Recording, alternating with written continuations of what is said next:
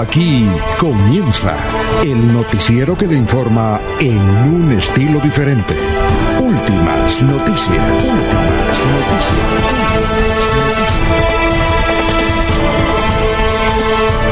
La información analizada por los expertos, sin sesgos, explicada con detalle, sin tanta carreta. Últimas noticias por Radio Melodía, también por Facebook y YouTube Radio Melodía. Director Alfonso Pineda Chaparro.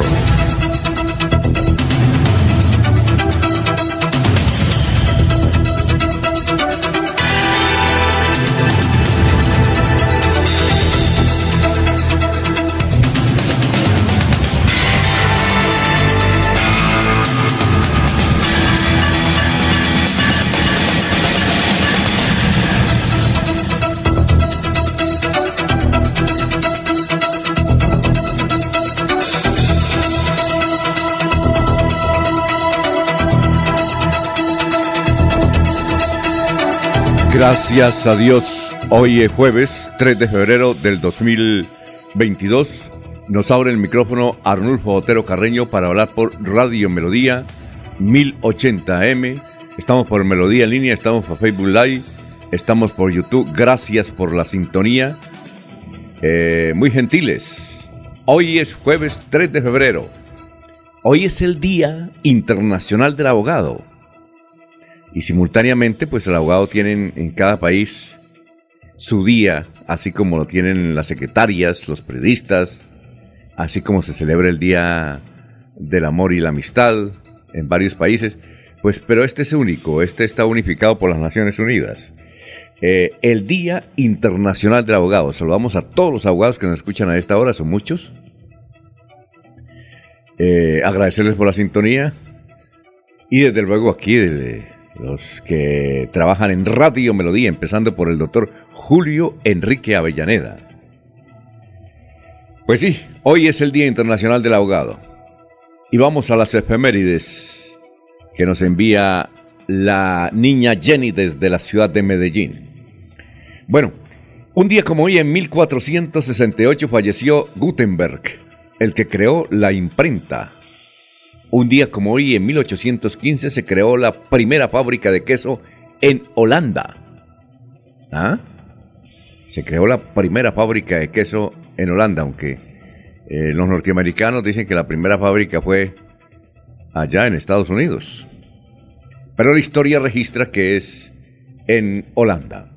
Un día como hoy, en 1956, nació Hernán Darío Gómez el Bolillo. Nos gusta escuchar el bolillo.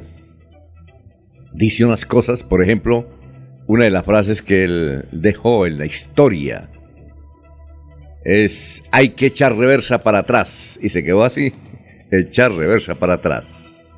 Ah, bueno.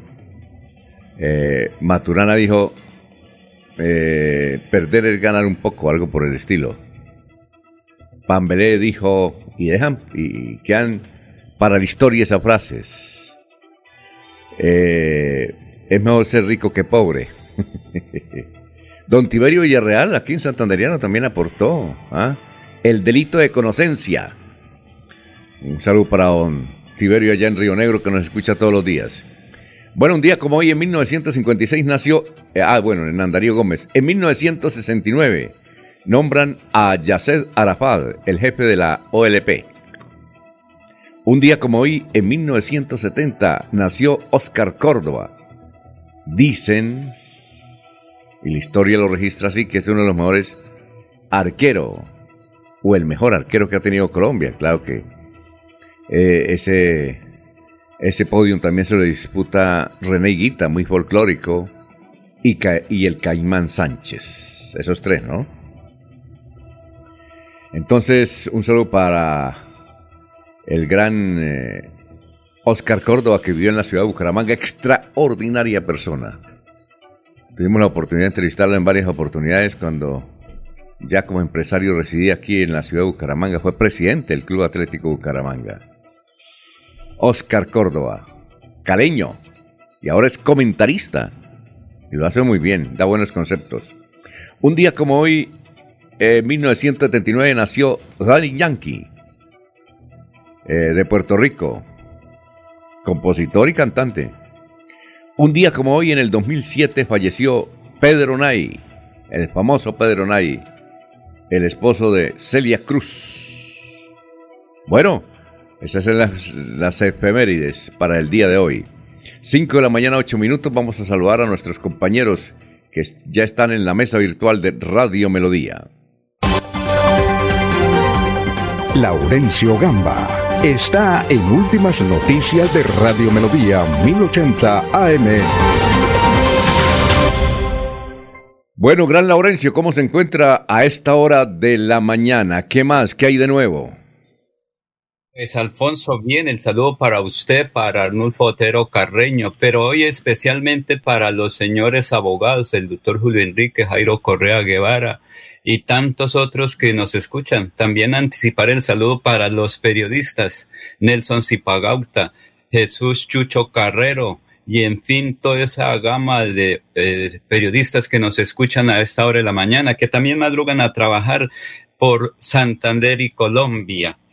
Proyectos de la empresa electrificadora de Santander para la generación de energía solar de la empresa electrificadora de Santander recibió el apoyo de la, de la, ES, de la CAS con su otorgamiento de licencia. Según el gerente de la empresa electrificadora, el doctor Mauricio Montoya Bossi, es para mejorar el servicio el próximo año hacia el sur de Santander. Son inversiones superiores a 23 mil millones en la construcción de una subestación y líneas de transmisión desde Los Santos hacia San Gil, el sur del departamento de Santander. Gremios económicos líderes de Santander preparan un documento de agradecimiento al presidente Iván Duque y al gobernador Mauricio Aguilar Hurtado por la reciente reunión en Bogotá donde se definió obras para Santander, recursos y el apoyo de, eh, de varios proyectos del departamento de Santander. Hay que trabajar en unidad, han dicho dirigentes regionales. En varios municipios de Santander hay preocupación por el incremento del verano. Buscan carrotanques para el suministro de agua potable. Sin embargo, la situación es muy compleja en el municipio de Tona, corregimiento de Berlín, donde las heladas están acabando con los cultivos. Según el alcalde de este municipio, las pérdidas pueden ser superiores a 500 millones eh, eh, por temporada, es decir, cada tres días o todos los días se están perdiendo todas las cosechas por las heladas en Berlín. En Girón hay vacunas para el COVID o contra el, el COVID-19. El secretario de Salud de Girón, John Forero, dice que la comunidad debe asistir de 8 a 12 para esa acción, la vacunación que es fundamental. Una delegación del municipio de La Guada se encuentra aquí en Bucaramanga hoy para reunirse con el gobernador. Agradecer que ya tienen el transporte escolar. Ya los niños van a recibir el PAE y van a también a otras obras. Recordemos que recientemente desde La Guada, dirigentes eh, de ese municipio a través de últimas noticias solicitaban eso, el transporte escolar y el PAE ya lo tienen y mire que hay que estar en buena comunicación. Eh, Luis Eduardo Díaz Mateos, igual que Héctor Guillermo Mantilla y José Alfredo Marín fueron invitados al municipio de Guabatá para que participen desde mañana en la gran romería Nuestro Cristo de Guabatá. Allí se reúnen unas cinco mil personas procedentes de varios municipios del sur de Santander, de Boyacá y de otras regiones del país. También viene gente del exterior a esta importante celebración. Ayer recordamos que fue la celebración en Suaita de la Virgen de la Candelaria. Alecevich Acosta, que recientemente le otorgó la licencia ambiental a la ESA para este proyecto importante de generación de energía, dice que también en San Gil tienen un proyecto importante para el beneficio de la comunidad. Escuchemos qué dice Alecevich sobre estos proyectos de suma importancia para Santander. Poder empezar a depurar de manera acertada la carga contaminante que llegan los que traen los vertimientos. Por eso es importante poder empezar a reducir los números de vertimientos y poder empezar a remover la carga contaminante que llegan hoy a las fuentes hídricas. Así ya está completamente construida este sistema, se adaptó un tipo mm, tráiler para poderlo desplazar a diferentes puntos y hacer monitoreos para el demostrativo que estamos haciendo. Este piloto va a permitirnos emular en otros puntos de vertimientos para poder obviamente evitar que eso llegue sin ningún tipo de tratamiento a las fuentes hídricas. Una etapa de funcionamiento que pues, va a ser alrededor de tres meses de experiencia y estamos convencidos que va a ser un modelo exitoso para poderlo desarrollar acá desde Santander para Colombia y obviamente empezar a trabajar de la mano con los planes departamentales de agua, con de la mano de las empresas de servicios públicos, de la administración departamental, de los municipios, para reducir el número de municipios que hoy no cuentan con sistemas de tratamiento de aguas residuales en Colombia. Muy bien, son las 5 eh, de la mañana, 13 minutos, 5 y 13 minutos. Bueno, eh, antes de saludar a nuestros oyentes que están ahí en el portal y a todos los que se están vinculando poco a poco a medida que empieza el día, a medida que se va la noche y llega el día. Está ya eh, nuestro antropólogo y abogado de cabecera y, una felicitación a usted, doctor Luis José Arevalo, que hoy es el Día Mundial del Abogado.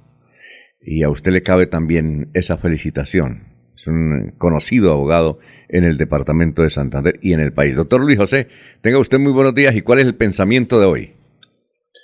Muy buenos días, Alfonso, a Laurencio. Igualmente un saludo al doctor Julio Enrique Avellaneda, eminente abogado y mi ex profesor universitario.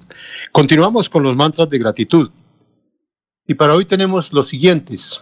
Gracias a los que me hicieron bien, porque así me hicieron sentir amado. Gracias a todas las oportunidades de éxito financiero y personal que recibo, identifico y acepto. Y gracias a mí mismo, que he encontrado la gratitud en todas las personas, cosas y hechos. Doctor, ¿usted está en, en Argentina o en Bucaramanga? No, en Bucaramanga, Alfonso. La decepción del partido frente a Perú me hicieron no solamente cancelar viaje a Argentina, sino igualmente la postulación para la compra de las boletas a Qatar y igualmente la declinación de un viaje que ya tenía previsto a Doha a través vía Canadá. De verdad, yo pienso que Colombia definitivamente no clasifica y, y, y, el Mundial sin Colombia no es lo mismo. Desafortunadamente nos hizo deshacer las maletas a muchos. Bueno, doctor, eh, muchas gracias, muy amable. Que pase un buen día y felicitaciones por ser hoy el Día Mundial del Abogado. Bueno, muchas gracias, Alfonso. Igualmente para todos mis colegas. Bueno, perfecto, sí. El doctor José Arevalo eh, es el hombre que siempre va a todas partes con la selección Colombia. Lo señalan ustedes ahí. Eh, en el sentido de que él siempre acompaña a la selección Colombia. Estuvo en Barranquilla. Él nos hizo los informes desde Barranquilla, el pensamiento del momento y también de cuando la selección Colombia está en cualquier parte del mundo, ahí se encuentra Luis José Arevalo. Si hay que premiar a un hincha en Colombia, es al doctor Luis José Arevalo.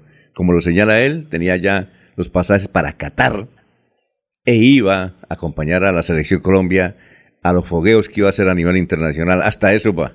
Qué hincha tan berraco. Hay que darle un homenaje. Bueno, de eso hablaremos más, adelante. Sí, que me va a decir? Son las 5 de la mañana, 16 minutos. Eh, Ahora hay que cambiar los pasajes de Qatar es para Guabatá, a la fiesta de la romería de Nuestro Señor de Guabatá, que este fin de semana reúne a centenares de personas y particularmente a campesinos. Allí también es como una especie de San Isidro, donde el campesino con sus productos le agradecen a Dios por las cosechas y le piden lluvias, porque si no hay lluvia, las cosechas se nos dificultan en todo el departamento y en Colombia, Alfonso. Son las 5 de la mañana y 7 minutos. Vamos a saludar ya a nuestros compañeros que están vinculándose poco a poco. Gustavo Pinilla Gómez dice, un excelente día para todos. López López, buenos días desde Provenza. Efraín Gil Ordóñez, muy buenos días desde el Valle de San José.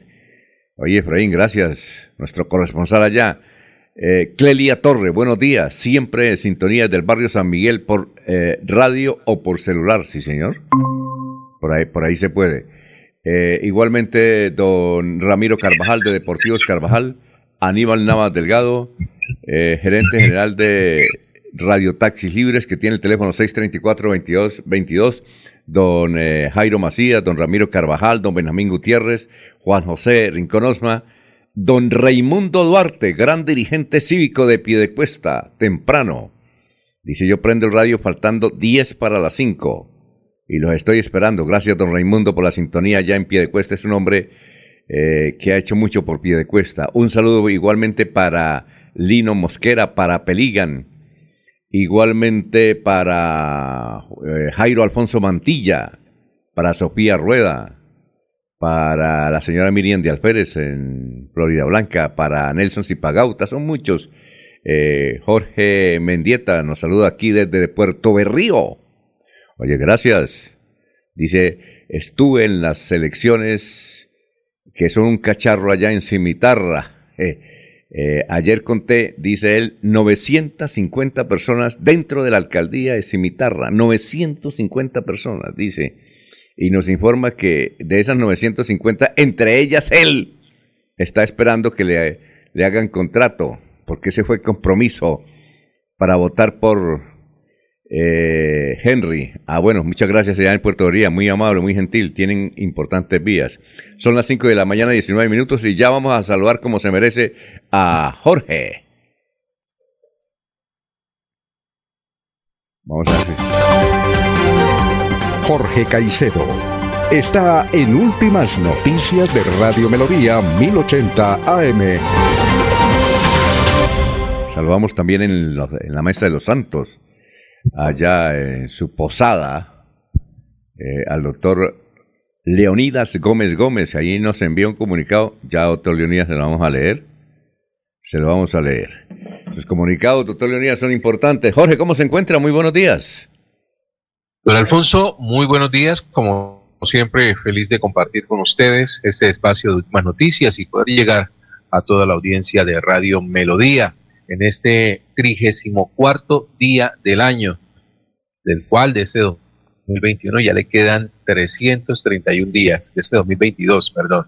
Cifras que son noticias hasta ahora en Santander relacionadas con la COVID-19. Durante la jornada anterior, el Ministerio de Salud reportó que 15 santanderianos perdieron la batalla contra el coronavirus. Igualmente se conoció que 659 COVID-19 en el departamento. La cifra de personas que han resultado contagiadas desde que inició la pandemia en Santander son 273.049 personas. Actualmente 13.210 personas eh, están con casos activos de COVID-19, 251.379 se han recuperado y 7.816 han fallecido. De los 87 municipios de Santander, en 80 de ellos se encuentra activo el COVID-19. Bueno, muchas gracias. Permíteme, don Alfonso, ya que está de, salud de saludos especiales hoy, eh, o un saludo a otro dirigente de Piedecuesta y pedir por su pronta salud, por su pronta recuperación para el exalcalde Ángel de Jesús Becerra, quien ha sido afectado, tiene algunas afectaciones debido a la COVID-19, pero que está en ese momento dando lo mejor de sí para recuperarse prontamente y obviamente esperamos que de nuevo se incorpore a sus labores. Así que eh, saludo para don Ángel de Jesús Becerra. Jorge, me dicen que no es por COVID. Ayer estuve averiguando Que, no es por COVID, que era, eh, es que él eh, está en una plena actividad. Él cuando se compromete con un trabajo se dedica 100%.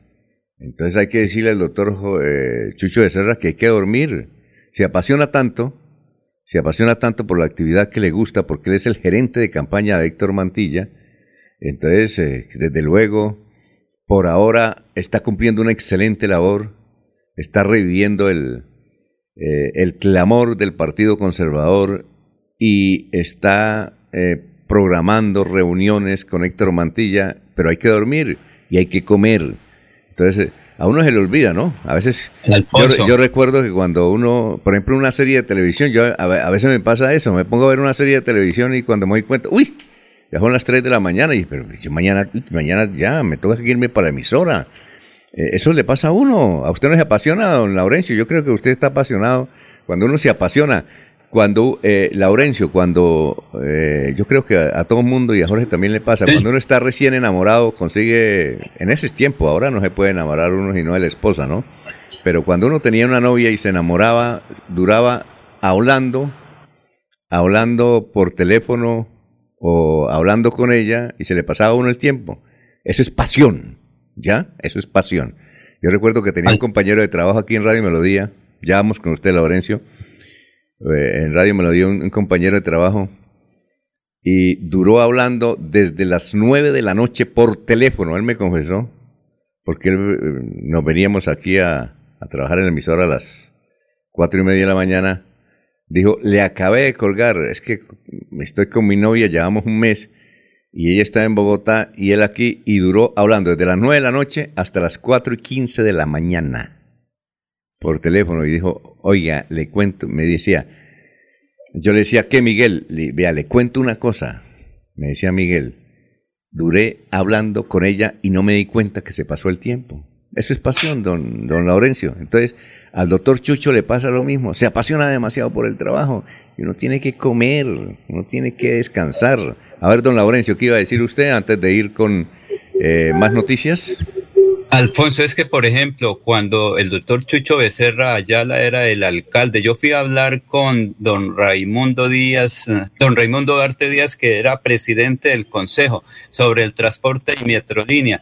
Entonces, em, ese día se estaba en una eh, celebración fúnebre ahí en después a la muerte de un tío del doctor Chucho Becerra.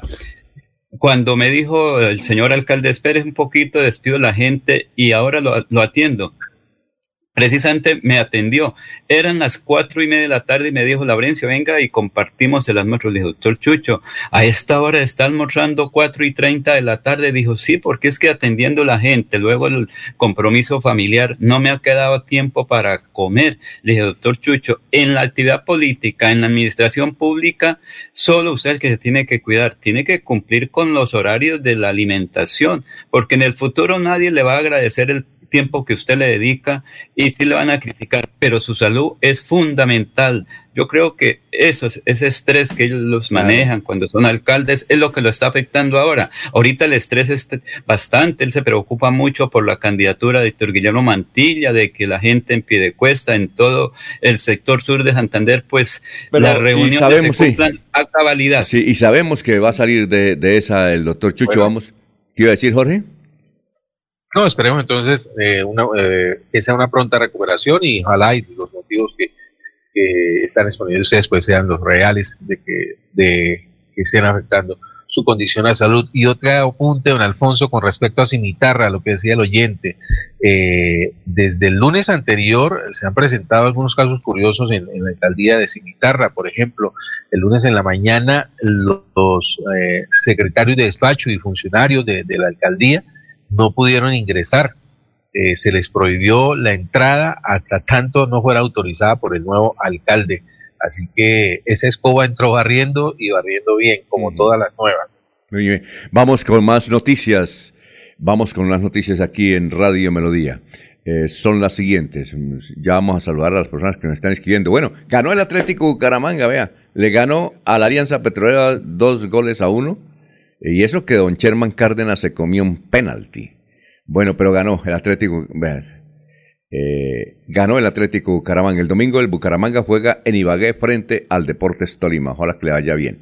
Bueno, la otra noticia es la captura de Julián Jaramillo y Octavio Reyes por el escándalo de obras en el estadio de Bucaramanga. Las capturas se dieron tras un operativo adelantado por la Fiscalía Anticorrupción de Bogotá.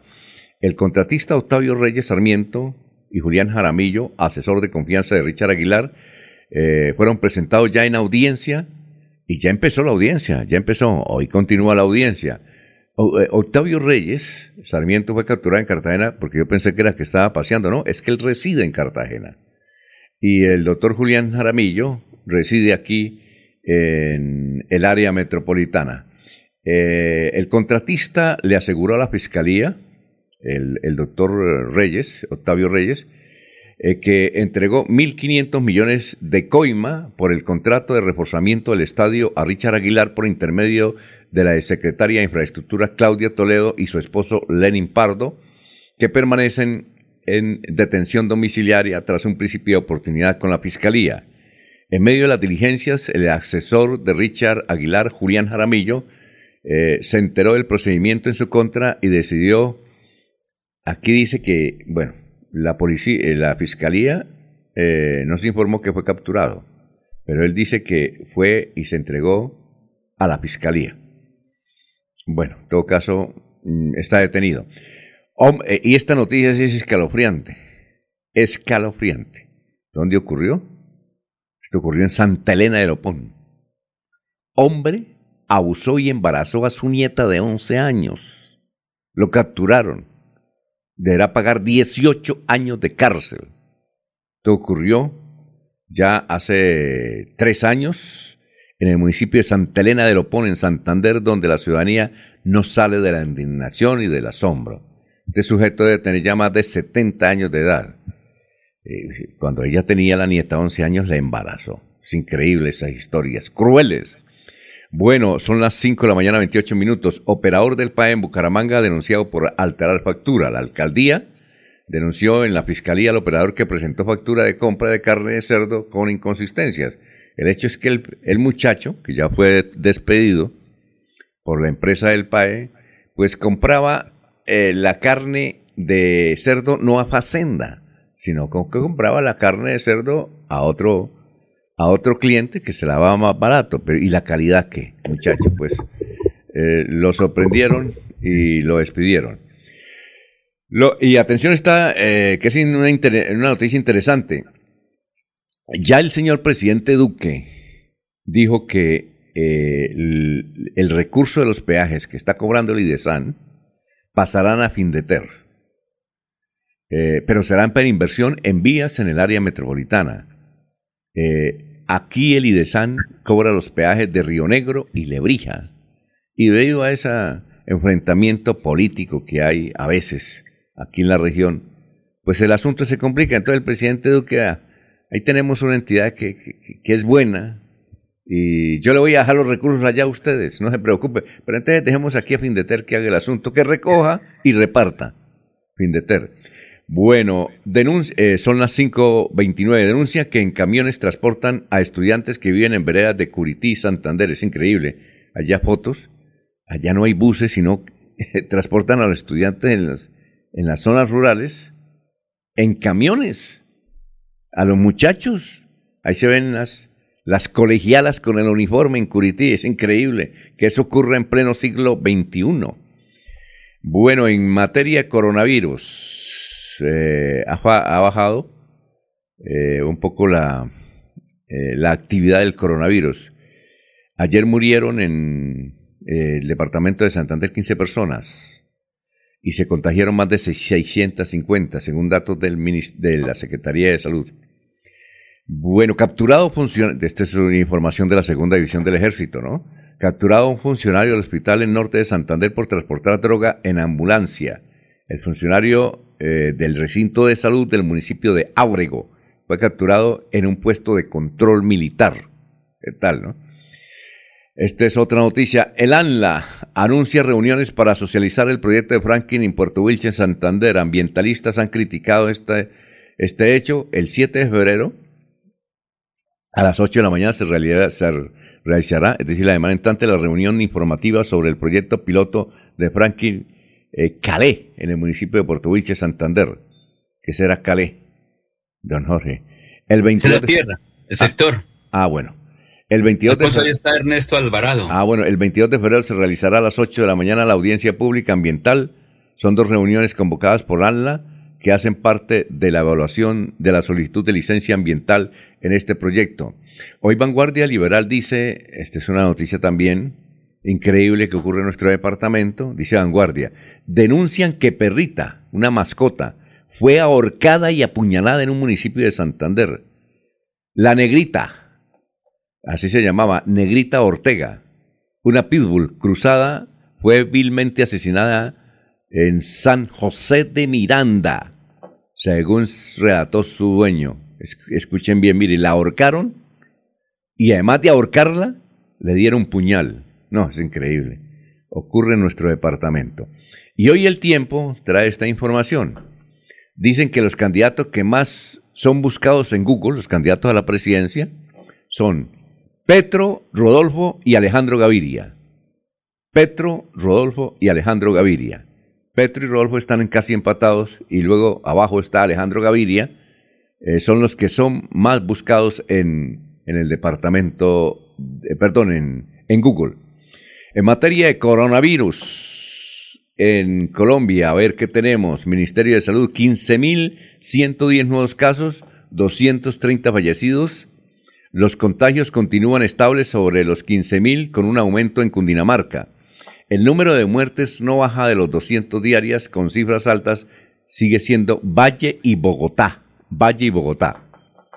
Y la otra noticia a nivel internacional es la visita de Petro eh, al Papa. Dice, Petro le llevó tres obsequios típicos de Colombia a su santidad.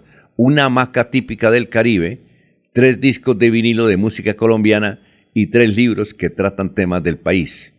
Colombia, una historia mínima y Colombia. Ah, los títulos de, a ver, de los libros son Colombia, una historia mínima y Colombia. Son tres libros. Las razones de la guerra es otro libro de Jorge Orlando Melo y concentración de tierras en Colombia, una radiografía rural de Cristina Díaz y Ada Bayona. El encuentro entre Petro y el Papa Francisco se trata de un hecho inédito en la agenda del Sumo Pontífice porque el jerarca de la Iglesia Católica suele reunirse con mandatarios en ejercicio, no con candidatos a la presidencia. En Argentina tienen un cuento con, con el cardenal ahora Papa. Dicen que el cardenal es de izquierda y que le gusta hablar con la gente de izquierda le gusta hablar con la gente de izquierda. Por eso él, Santo Padre, no va a la Argentina. Dice que el Papa es muy amigo de los que son de, la, de, ese lugar un poquito de, izquierda. Eh, el Papa, eso es lo que dice en Argentina, pero que sigue siendo buena gente. Oiga, y, no le llevaron lo que le gusta al Papa, el café. Él siempre ha dicho, en la historia eh, de vida que él tiene, es el café le gusta mucho el café y más si es colombiano y no le llevaron. Así es que cuando vayan a hablar con el Papa, hay que llevarle el café. Él toma café. Son las 5.35. Sí, vamos, venga, sí, vamos a una pausa que se nos está yendo el tiempo porque tenemos que saludar a don Ernesto, si no se nos va, son las 5.35.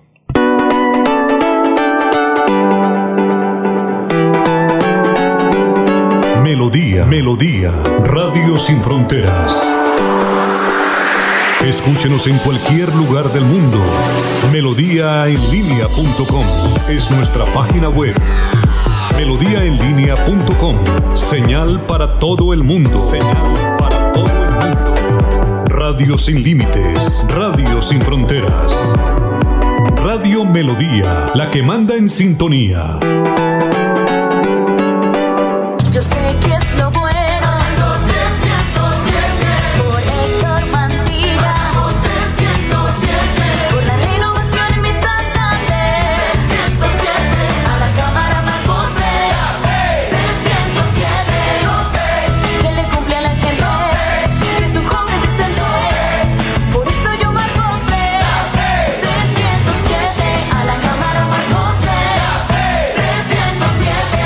Conservador. Publicidad política pagada.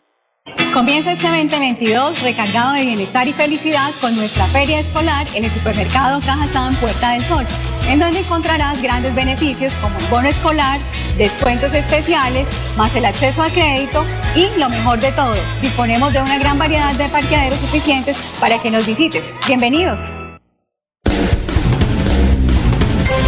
Se va la noche y llega últimas noticias.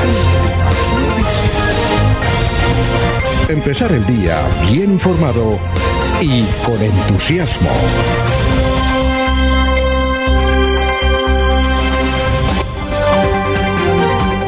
Ernesto Alvarado está en Últimas Noticias de Radio Melodía 1080 AM. Bueno, vamos con los oyentes antes de ir con Ernesto, Elsie Patricia Archila. Buenos días, saludos cordiales para toda la mesa de trabajo de Radio Melodía. Gracias por su información, que Dios lo bendiga. Joel de Cimitarra, ¿no? Esto está, vuelto un chiquero. Eh, Jorge Eliezer Hernández dice, buenos días a la mesa de trabajo. Eh, ¿Cuándo van ahí los candidatos al Senado y a la Cámara? Eh, ¿cuándo que, ah, que cuándo van a venir aquí el noticiero los candidatos al Senado y a la Cámara? Bueno, está- estamos invitando a los que son noticia, básicamente, ¿no? Porque si los invitamos a que den a conocer sus propuestas, nos duermen a la audiencia. La gente no le gusta conocer propuestas porque no les creen. Bueno, Jorge Elías Hernández dice, en relación con la visita de Pe- Petrista al Papa, acuérdese que hasta el diablo tentó al Señor Jesús en el, des- en el desierto como no lo va a hacer con el Papa, el querubín de los indultados. Vidrios Innova nos escribe, muy buen día, excelente programa, bendiciones. Don Ernesto, ¿cómo se encuentra? Tenga usted muy buenos días. Alfonso, compañeros oyentes, buenos días. Me alegra mucho saludarlos. ¿Cómo van? Bueno, muy bien, oiga, no contentos. Vea, ganó el Atlético Ah, bueno. Bucaramanga luego de una Ganó el mejor equipo del mundo, ¿no? extraordinario. Oiga, pero Está- Sher- está Sherman Cárdenas, Porque, ¿cómo? estaba usted inquieto porque Sherman Cárdenas votó el penalti. No sé, sé. Lo noté que no le agradó la noticia No, de pues. que Sherman hubiera votado el penalti, pero finalmente Bucaramanga se ha alzado con el triunfo frente a la Alianza Petrolera aquí en el estadio Alfonso López, que está realmente muy bonito el escenario. Y, me, y, me- Sherman, sí, y Sherman, ¿usted fue al partido o lo vio? No, no, no. Ah, ya. Hace rato es que no voy a ver fútbol a ver al Atlético Bucaramanga. ¿Por qué no fue gente? ¿Es que no, no permitían la entrada de personas o qué? No, el horario, Alfonso. Todo el mundo no estamos disponibles a las 12 del día, a las 2 de la tarde para ir al escenario. Mucha gente que trabaja tampoco lo pudo hacer. Algunos se volaron, dejaron botado el trabajo, otros pidieron permiso para ir al, al partido, pero realmente el horario es muy difícil. Hacía mucho tiempo, yo no recuerdo, de, a excepción de los días domingos, que se jugara en ese horario, de la tarde, quizás los sábados de pronto, pero, pero esta semana no, partido de esta semana normalmente es 7, 8 de la, tar- de la noche o 6 de la tarde. Es muy difícil el horario, por eso no hubo tanta gente acompañando al Atlético Bucaramanga. Vi a Sherman, vi a Sherman. ¿Cómo? Jorge. la gente de pronto no fue al estadio porque ayer se estaban brindando capturas de gente que ha rondado el estadio. Chévere, ¿no? Mucho hermano, ¿no? Oye, oye Ernesto, eh, vi a... No, mire que, ¿Cómo? mire que, que la gente que fue al estadio estuvo juiciosa, entrando sin ningún inconveniente, ¿no? Así había despliegue de la fuerza pública, pero únicamente para no permitir que la gente ingresara cosas indebidas, pero nada más. Es Vi- lo que me cuentan realmente y lo que vi eh, del partido. Señor. Vi, vi a Sherman como muy disgustado. Primero que todo, iba a lanzar un tiro con barrera y no lo dejaron y lo, y lo cambiaron. Es una... En vez de dejarlo patear y cambiarlo en el segundo tiempo, no lo dejaron y parece que él salió como bravo. El Sherman, es buen jugador, ¿no? ¿Usted, Sherman? Sí, Sherman, ahí vi eso. Ya, bueno, veo que vio todo el partido. Mm, Me Sí. parece muy bien, director. Vi, vi todo, y eso se co No, lo berraco es que los jugadores del Atlético Bucaramanga deben estar gordos, eso se comen todo. ¿Qué cosa? Esos los goles los hago yo, Ernesto. Esos Sí, goles ¿por los- qué no pide pista del Bucaramanga? Para que le te contraten. Eh, Porque es que todos hacemos los goles desde la casa, desde la cama, desde Ah, el patio. No, sí. Pero cuando hay, hay que ir allá al escenario para ver realmente cómo es. Una cosa es decir y otra cosa es hacer. Ajá. Es, es muy fácil llegar y decir que nosotros hacemos los goles, pero vaya a la realidad a ver si es factible. Bueno, ese Bueno, es el tema de otro está. Bien por Bucaramanga que ganó, ¿no? Y la afición se sigue emocionando y esperando eh, que siga ganando. Ojalá le vaya bien contra el Deportes Tolima. muy bien. Bueno, ¿y qué más? ¿Qué otra no cosa? olviden, no olviden que la carrera 27 con 14 necesita semáforos. Autoridades, es hora de que le pongan coto al tema. Evitemos más accidentes, evitemos inconvenientes. La ciudadanía lo reclama. Eh, ¿A quién le corresponde? No sé. Me imaginaría yo que la alcaldía, la dirección de tránsito, pero es necesario esos eh, semáforos para que se pueda fluir sin ningún inconveniente. Y por otro lado, hay que decir que las autoridades siguen trabajando en el área metropolitana para combatir eh, la delincuencia.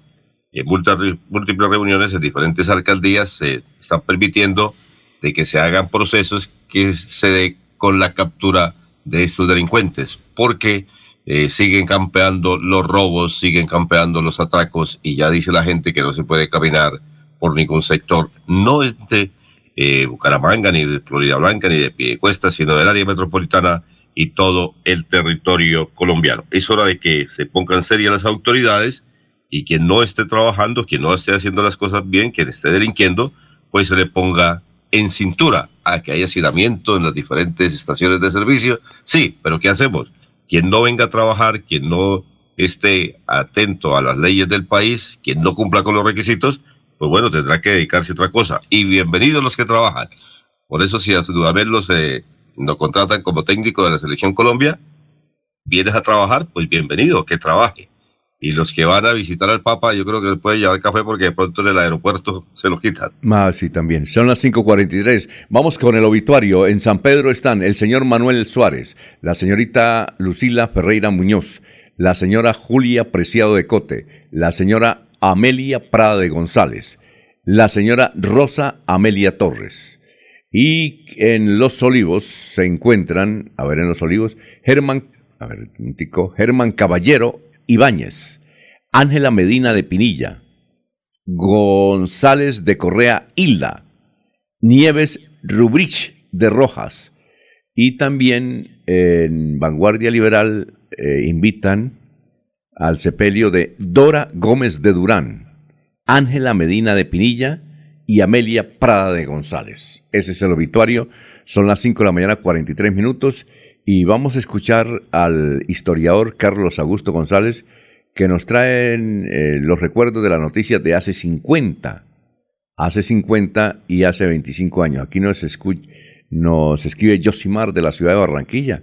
Los escuché ayer y ni un saludito para Shakira, que estaba cumpliendo 45 años. 45 años, oiga. Y no se le nota, Shakira.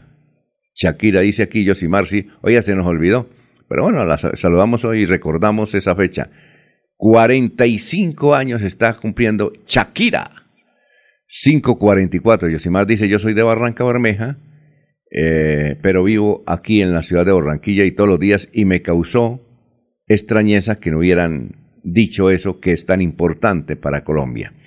Son las 5.44, así es don Carlos Augusto, las noticias de hace 50 y hace 25 años. Muy buenos días. Buenos días a la mesa de trabajo y a los oyentes. Hace 50 años esta fue la noticia más importante en Santander.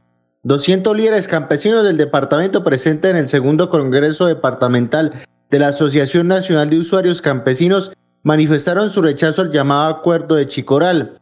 El alcalde de Bucaramanga, José Luis Mendoza Cárdenas, criticó editorial del periódico El Espacio sobre su administración en carta dirigida a su director Jaime Ardila Casamicana. Y hace 25 años fue noticia lo siguiente. El director de la Policía Nacional, general Rosso José Serrano, anunció operaciones contra el narcotráfico en el departamento.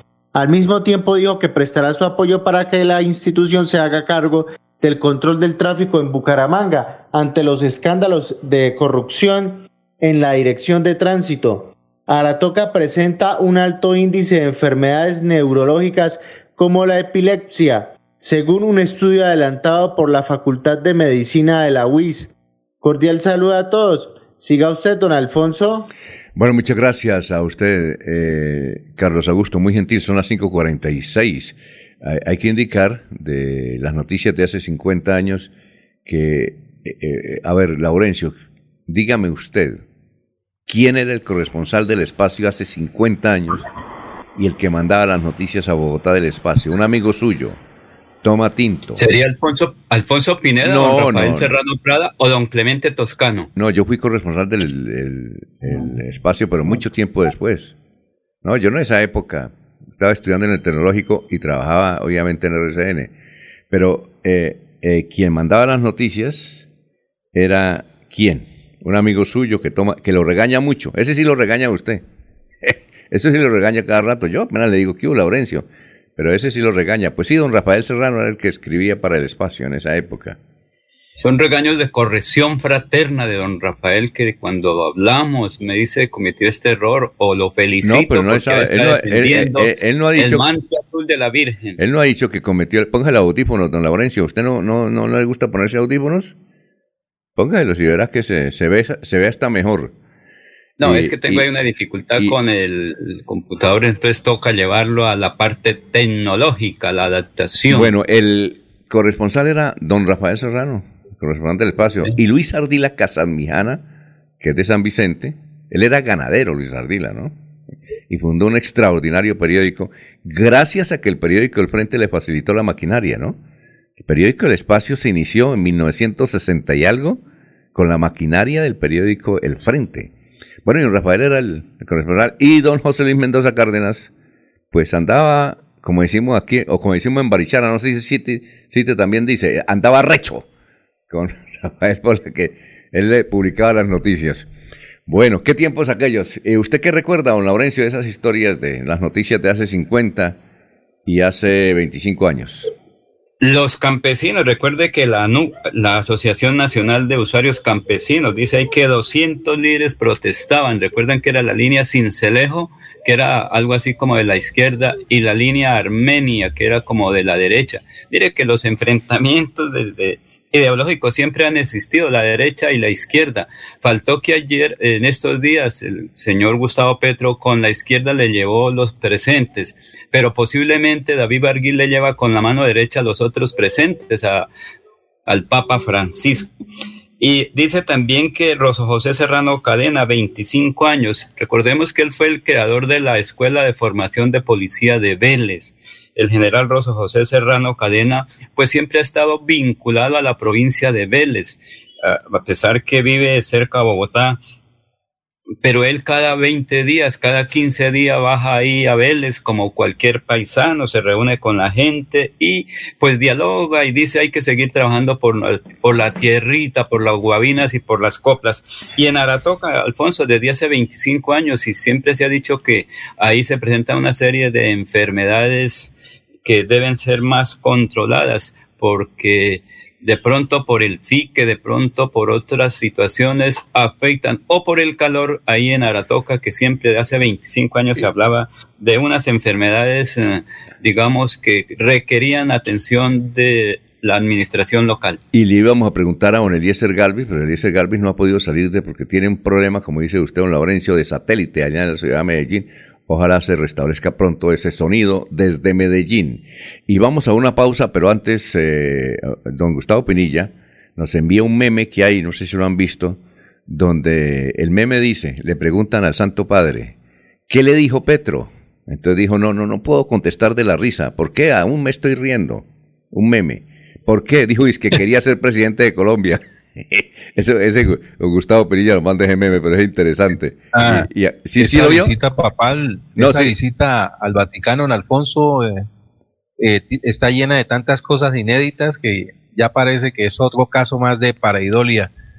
Pero, pero los ayer, muchos, los muchos casos de pareidolia que rodean la campaña del señor Petro. pero ayer Gustavo Bolívar cometió el error de sacar una foto que era un montaje donde aparecía evidentemente Gustavo Petro ahí caminando con el Santo Padre. Y resulta que era un montaje. Después él dijo, no, vea, eh, era una foto falsa y yo caí en esa trampa. Pero, pero Tomaron una fotografía de la visita, de una de las visitas que ha hecho Vladimir Putin al Vaticano sí, y le cambiaron el rostro de Putin y colocaron el de Petro. sí, pero entonces... Bolívar publicó esa Sí. fotografía. Bolívar dice que la tomó de un portal que le pareció serio, pero tampoco dijo de cuál portal, que según él es serio. Sí, hay, claro. mucho- hay- hay una pareidolia, una pareidolia generalizada entre los seguidores del señor Petro. Sí, Ven pero es- cosas donde no las hay. pero le ganó de pulso a todos porque él fue el primero. Ya, ya las otras visitas no van a tener tanta, tanta expectativa. Fue- fue- Van fue a el primer candidato fue el primer candidato en inventarse una visita a- al Papa, porque es que no hay un solo registro de esa visita. no, sí, pero y la sí. excusa es que el Papa, el No. Papa pidió que no hubieran fotografías, también otro caso inédito. No, no, sí. Ayer escuché, escuché yo a los corresponsales de las cadenas radiales, donde evidentemente ellos informan que sí estuvo Petro allá, que sí estuvo Petro. Es decir, ellos confirman, que yo- los escuché casi a todos, al de la W, al de RCN, a- inclusive a, a la, al de Univisión, y ellos dijeron que evidentemente había estado Petro allá. Ellos, ellos. Allá también estuvo Santo Tomás, para Bueno. hasta no ver, no creer, pero sí se hizo. Recordemos que al señor Petro también se le diagnosticó un cáncer que se le curó con una, con una, ¿cómo es? Con una cesárea. Ah, bueno. Son las 5.52. Yo sé que es lo bueno.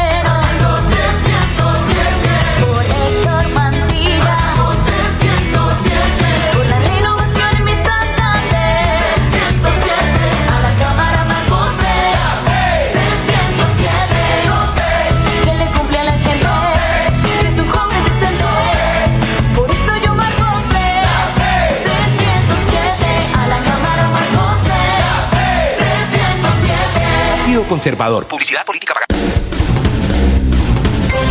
Se va la noche y llega últimas noticias. Todos los días, desde las 5 de la mañana, empezar el día bien informado y con entusiasmo.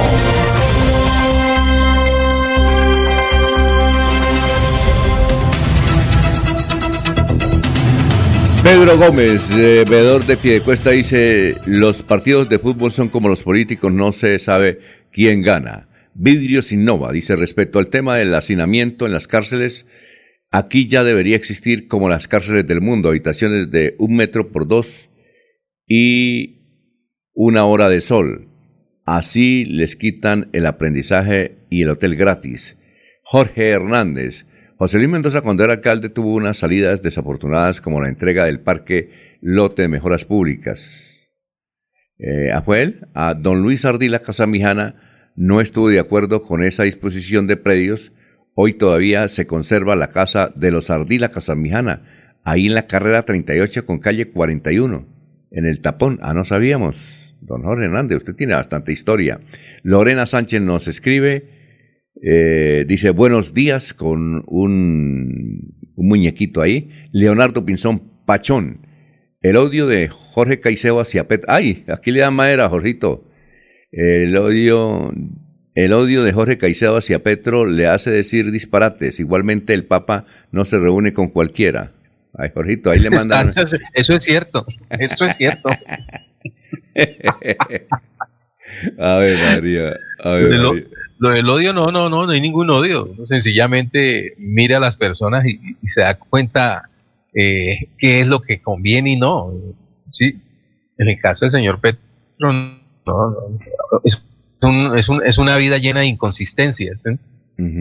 Bueno, como todos. Pero Alfonso, si, si fuera mañana el domingo el proceso electoral gana, gana, Petro, según las encuestas, según lo que se puede observar, entonces es una situación de la religiosidad popular, porque hoy la gente está hablando de Petro. Mire, nos pusieron a hablar que si es católico, que si fue arrepentido, que si lo recibió el, pan, el Santo Padre o no. Pero la verdad estuvo allá y según los protocolos dijeron no se puede tomar foto, yo lo recibo y hablamos. Además que el Santo Padre en ese momento está haciendo una acción política porque es el Estado Vaticano el que lo recibe, no la, la Iglesia Católica.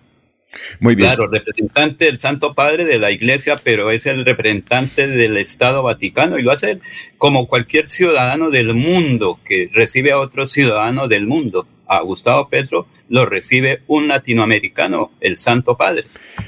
Bueno, lo que nos dice el doctor Leonidas eh, es que va a venir eh, Jorge Enrique Robledo a este fin de semana al departamento de Santander eh, nos envía un comunicado donde señala que va a estar en la ciudad de Bucaramanga. Voy a decirles qué día. Ah, eh, va a estar en Bucaramanga el, a ver, dice Bucaramanga, viernes 4 de febrero a las 6 de la tarde en el Club va a estar Jorge Enrique Robledo y en Barranca Bermeja el sábado 5 de febrero a las 4 en la plazoleta pública del barrio El Parnaso. Y también invita a votar por la lista al Senado de la coalición. Jorge Gómez Díaz, que es candidato al Senado por Alianza Verde en el departamento de Antioquia, él actualmente es representante de la Cámara. Eh, por eh, número 15, Dionisio Carrero. Ah, perdón. Eh, a Dionisio Carrero con el número 97 y a la Cámara de Representantes. También por Juan Sebastián López Mejía por el número 107 y Judy Karina Gualdrón Tavera. ¿Será de los Tavera? Con el número 102. Eh, Leonidas invitando a votar por un Tavera. ¿Qué tal, no? No sabemos si es que. Sí, por un Tavera, pero no de la familia, la gran familia de Websa o San Benito. Eso es, otra familia Tavera, Alfonso. en Websa hay como cinco familias que son Tavera: los Tavera Mosquera, los Tavera Pinzón, los Tavera, pero son diversas eh, familias, como los Camacho o como los Alvarado, los Alvarado de la vereda tal los otros de Bogotá y así. Entonces son alvarados de diferentes familias, así son los Tavera. Oiga, en website y en la región hay muchos Tavera. Oiga, don Ernesto, eh, ¿cuál cree usted que es el comentarista de fútbol más serio que hay en Colombia? Ernesto, ¿cuál es? comentarista de fútbol serio de este Sí, país. que es más serio, más respetado. Es decir, si lo dice él, eh, es una, una sugerencia buena, eh, un comentario. ¿Cuál es el más respetado comentarista de fútbol? Hernán Peláez. Sí, señor. En todo, todos estamos de acuerdo en ello, ¿sí o no? Sí, Hernán Peláez, sí. Bueno. Creo que ese hombre serio, que, que sus apreciaciones son muy razonables y nunca anda eh, con emociones. Muy bien, perfecto. Pensaría yo que es Hernán Peláez. Dice Hernán Peláez, sugiere que deben nombrar ya a Jorge Luis Pinto, técnico de la Selección Colombia, que lo que necesita la selección es autoridad, autoridad. ¿Sí? Que eso, y que él, a él sí le tienen miedo. Bueno, vamos a una pausa, son las 5.58. Sí, dígame, Ernesto. Antes de la pausa, eh, sería extraordinario que, que nombraran a Pinto. Pero es que a Pinto lo sacan los jugadores precisamente por ese tema de la seriedad, del cumplimiento. Le caminan los muchachos nuevos, los jóvenes, los que van surgiendo. Pero a medida que van tomando fuerza, lo van sacando porque ya ellos como ganan tanto dinero, no quieren que los manden ni les hablen muy durito. Muy bien, ya está ahí el doctor Félix Antonio Jaime Lasprilla. Eh, él tiene noticias, vamos a una pausa y regresamos en un instante con el doctor Félix Jaime Lasprilla. Aquí Bucaramanga, la bella capital de Santander. Transmite Radio Melodía, Estación Colombiana, HJMH, 1080 kilociclos, 10.000 vatios de potencia en antena, para todo el oriente colombiano. Cadena Melodía, la radio líder de Colombia. Yo sé que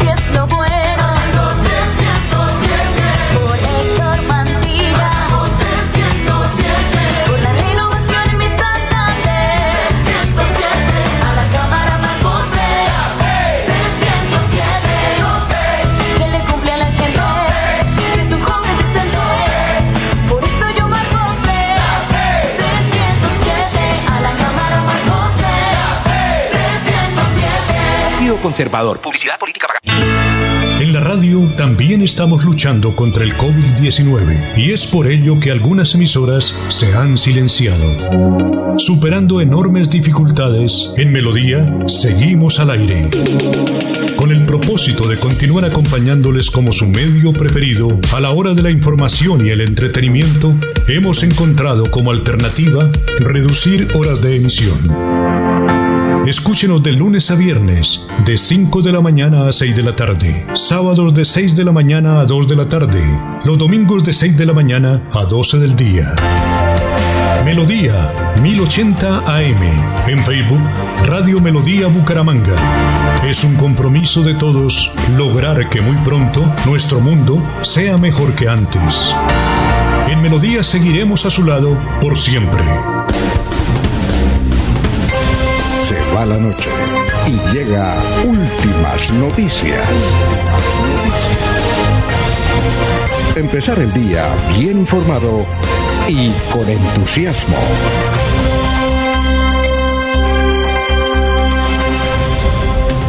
Muy bien, son las 6 de la mañana, un minuto. Eh, como dice don Laurencio, se le dañó el satélite principal a don Eliezer allá en su estudio de la ciudad de Medellín. Entonces ha utilizado uno alterno. Eh, Eliezer, tenga usted muy buenos días. Ahí eh, tenemos a su invitado principal para el día de hoy. Alfonso, ¿me copian? Sí, pero extraordinariamente bien. Ah, bueno. Eh, no sé qué pasaría con mi cuenta de Gmail, pero bueno, estoy ahí dándole vueltas, me envía códigos, me hace cambiar de clave, me tiene to- totalmente enloquecido desde las 5 de la mañana. Bueno, está con nosotros el doctor Félix Jaimes Lasprilla, muy conocido en nuestra región por toda su actividad en diferentes eh, eh, oportunidades que ha tenido de servirle al departamento de Santander y a nuestra región. Eh, ha sido motivo de investigación por parte de la gente cuando le pregunta a Rodolfo Hernández sobre la conformación de su gabinete si llegase a convertirse en el presidente de los colombianos. Y el nombre que más ha incluido en una, dos, en varias oportunidades es el nombre del doctor Félix Jaime Lasprilla. Está eh, en conexión ya con nosotros, agradeciéndole su presencia, la eh, amabilidad de aceptarnos esta invitación y comienzo preguntándole, ¿esto forma parte ya de una charla con el doctor, con el ingeniero Hernández o es simplemente el momento político de parte de, de, del candidato a la presidencia de la República o ya ha habido algún diálogo, doctor Félix? Muy buenos días, bienvenido. Buenos días, Eliezer. Buenos días, Alfonso, Laurencio, mesa de trabajo. Eh, muchas gracias por la invitación eh, a Radio Melodía. Son ustedes muy amables. Mm, con respecto a la pregunta, pues yo tuve la oportunidad de trabajar con el doctor Rodolfo Hernández desde cuando salí de la vicepresidencia de la Cámara de Comercio de Bucaramanga ya hace seis años. Eh, como ustedes saben, eh, fui asesor de él durante los cuatro años de su gobierno y mm, tuve la oportunidad de trabajar con él esencialmente en tres proyectos. Un proyecto fue, eh, que era el principal, era resolver el conflicto que se presentaba con la concesión ZMB, que había sido liquidada por la Agencia Nacional de Infraestructura en ese momento, el INCO, y y nos presentaba un reto sobre qué se hacía con esa concesión. O sea, era un, un, problema muy, muy complejo de resolver. Eh, el otro proyecto en el que estaba trabajando, en el que Rodolfo me vinculó, era Neomundo, eh, que era una adjudicación de un contrato sobre una infraestructura, sobre una estructura que había sido construida por, por el municipio en la anterior administración, pero había un contrato con, Fontur también muy complicado en razón a que había dos posiciones frente a ese contrato, si se liquidaba o se continuaba el, el desarrollo del proyecto. Y el tercer proyecto era el Teatro Santander, que también tenía, además de problemas de financiación, problemas de organización en la ejecución de, de, ese proyecto. Eh, yo estuve los cuatro años trabajando con él al frente de, esos tres proyectos y, para fortuna de personal y para fortuna de Bucaramanga y del departamento, pues los tres proyectos salieron, salimos bien librados, en unos mejor que en otros. En ZMB, de luego, hemos tenido problemas en concesiones en la, en la sesión ZMB, pero, pero en los otros dos salimos muy bien eh, fue muy, fueron muy satisfactorios los resultados. Y, y esa, esa relación de, de amistad que teníamos se fortaleció con la relación de trabajo y desde luego hoy para mí es muy honroso eh, la deferencia que ha tenido Rodolfo al mencionarme como, como posible candidato a, un ministerio.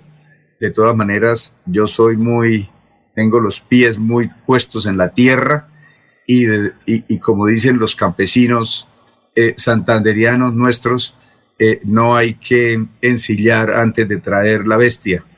Y, y, desde luego esa es, es, yo me siento muy honrado, estoy muy comprometido, desde luego ustedes saben que yo he sido un estudioso de la red vial departamental y la red vial metropolitana y la red vial nacional y, y bueno, eh, la oportunidad que habría para servirle especialmente a Santander, pues es, si Dios, si Dios quiere, pues sería muy afortunado. Doctor Félix, eh, desde luego, pues todo el mundo sabe, aún sus, eh, sus eventuales enemigos, que el que más sabe vías en el departamento de Santander es usted, es un referente los periodistas cuando tenemos alguna inquietud de la vía nos toca recurrir a usted, que usted nos dice la verdad, además porque usted conoce la historia vial del departamento de Santander. Entonces le vamos a hacer esta pregunta.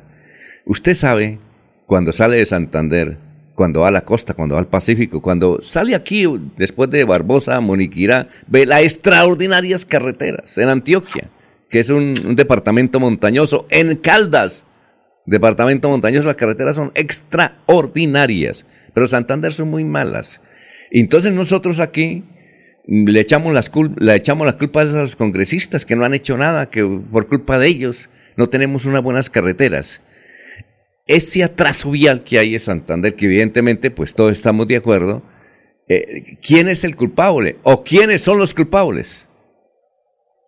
Bueno, la, la verdad es que no solo Santander, sino todo el nororiente colombiano presenta un notable atraso en su infraestructura vial con respecto al occidente. Eh, se, se han dado, se han dado eh, puntos, ha habido puntos claves en los cuales hemos perdido oportunidades. O sea, eso es indiscutible. Por ejemplo, en el gobierno Santos, cuando se estructuró la, el grupo 4G, la, la, las concesiones de la cuarta generación, en ese momento perdimos una gran oportunidad porque no teníamos diseños. Y la verdad es que la, la clase política sí es en buena parte responsable de, del atraso en la infraestructura vial porque eh, no se preocupó por estructurar proyectos integrales ni priorizó eh, lo, lo, lo, lo, fundamental en infraestructura vial. O sea, hemos estado confundidos en toma de decisiones con relación a los proyectos de infraestructura vial. Eh, nosotros cuando nos preguntaban, por ejemplo, hace unos años, cuál era la vía más importante para Santander, normalmente decíamos que era Bucaramanga, Bogotá. Y la vía más importante para Santander es la vía Bucaramanga, Barranca Bermeja y la troncal del Magdalena. Ahora, también hemos sido desafortunados, porque la verdad es que yo diría que de las principales víctimas de la corrupción en, en Colombia es el departamento de Santander. O sea, nosotros, el, el, el fracaso de Odebrecht nos afectó la, la, troncal del Magdalena, una inversión importantísima de la troncal del Magdalena y además la navegabilidad del río Magdalena. Esos dos, ese daño que nos hizo la corrupción, que es Odebrecht, en esa ejecución de los proyectos, pues está recuperando en este momento y la aspiración es que venga, y así lo veo, va a venir un gran boom de, de inversión en infraestructura vial para Santander. Yo le puedo en este momento mencionar, por ejemplo, que está sobre el tapete una inversión superior entre 10 y 12 punto billones de pesos a ejecutarse en nuestro departamento en infraestructura vial. Y, y bueno, si se da lo que en este momento eh, se está, está en la parte electoral, con la elección de la presidencia de, Rodolfo, desde luego el desarrollo de todos estos proyectos se, se adicionarían y se estimularían para que Santander se recupere ese atraso tan grande que tiene, que en mi criterio es superior a los 20 a 30 años con respecto al occidente, y usted tiene razón. Ahora, ¿por qué digo que hemos perdido oportunidades? Las hemos tenido. Tuvimos toda la troncal del Magdalena contratada en doble calzada, que son más de 250 kilómetros. No se hizo por, por el fracaso de Odebrecht. Tuvimos la navegabilidad del río. La navegabilidad del río es muy importante para Santander porque potencializa a Barranca Bermeja para ser el centro multimodal de carga de Colombia. La San, Barranca Bermeja tiene unas condiciones estructurales eh, claves para el desarrollo de la infraestructura multimodal de carga.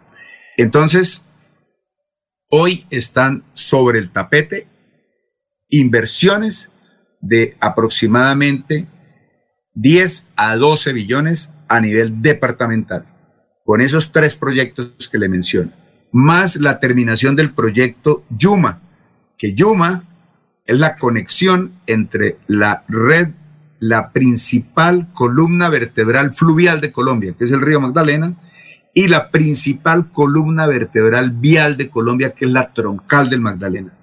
Ese proyecto Yuma une esas dos troncales, esas dos rutas del transporte, en un punto estratégico, que es en donde está el puerto fluvial más grande, que es el puerto de Tras- Trasfigura, y Rancho Camacho, además con una refinería en un punto estratégico.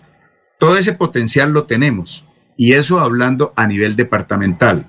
Ahora, a nivel metropolitano, a nivel metropolitano nos dieron los dos peajes, y ahorita, con la noticia de vanguardia que salió ayer y con la reunión que hubo con el presidente Antier, eh, nos han dado unas oportunidades hermosas, pero en buena parte no las hemos sabido aprovechar. Esa es la verdad.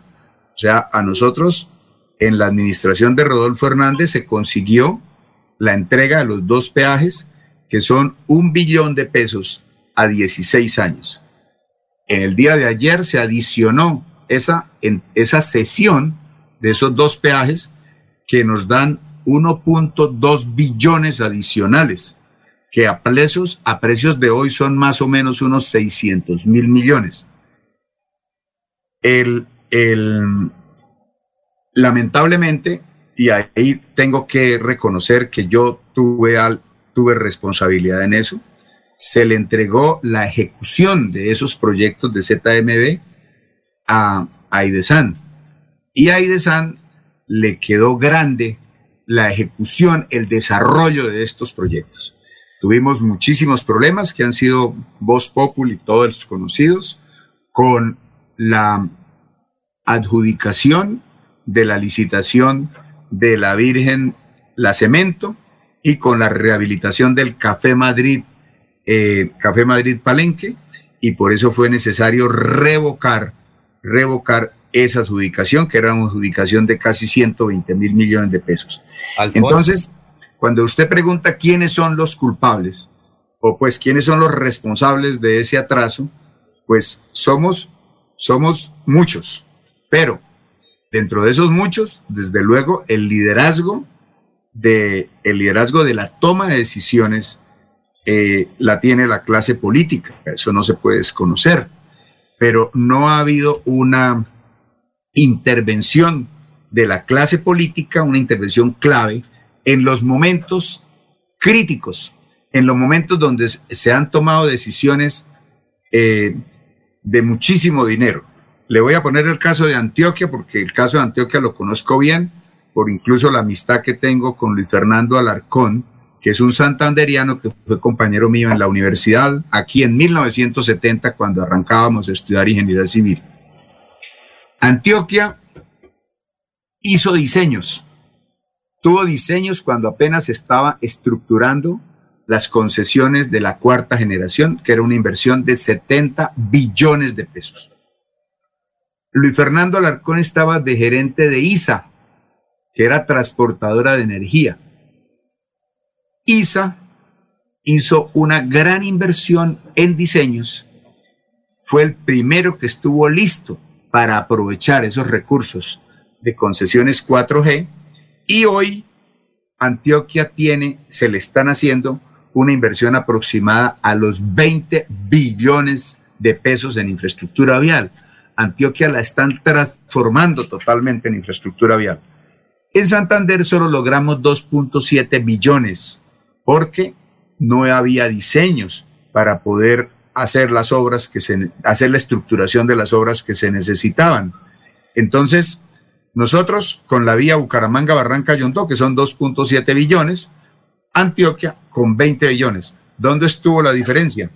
En que teníamos diseños. Ellos tenían diseños, nosotros no teníamos diseños. Entonces, esa es la realidad. Sí, vamos Pero a ver si Eliezer, un momentico, Laurencio. Eliezer eh, tiene una inquietud, le damos el paso a don Laurencio.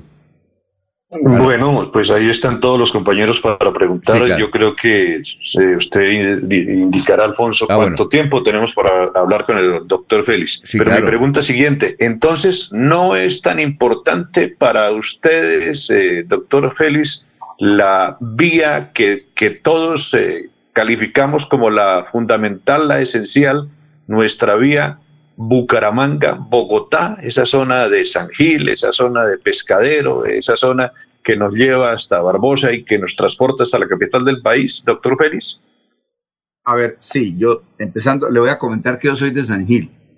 Yo soy nacido en San Gil y estoy viajando entre San Gil y Bucaramanga, viajaba casi cada ocho días entre, en, porque yo estudiaba aquí en Bucaramanga, entre San Gil y Bucaramanga permanentemente y todavía viajo con mucha frecuencia. Esa vía es muy importante, desde luego, la vía Bucaramanga-Bogotá, que es la troncal central, la vía que sirvió para el desarrollo, es muy importante, pero desde el punto de vista económico, de desarrollo económico, para Santander, la vía más importante es la vía Bucaramanga-Barranca, desde el punto de vista de desarrollo económico. Nosotros, el Magdalena Medio Santanderiano, que lo hemos mirado incluso, eh, lo mirábamos antes con cierto desdén, porque, ah, no, allá estaba Barranca y se veía como si fueran de segunda categoría, es la gran reserva de Santander.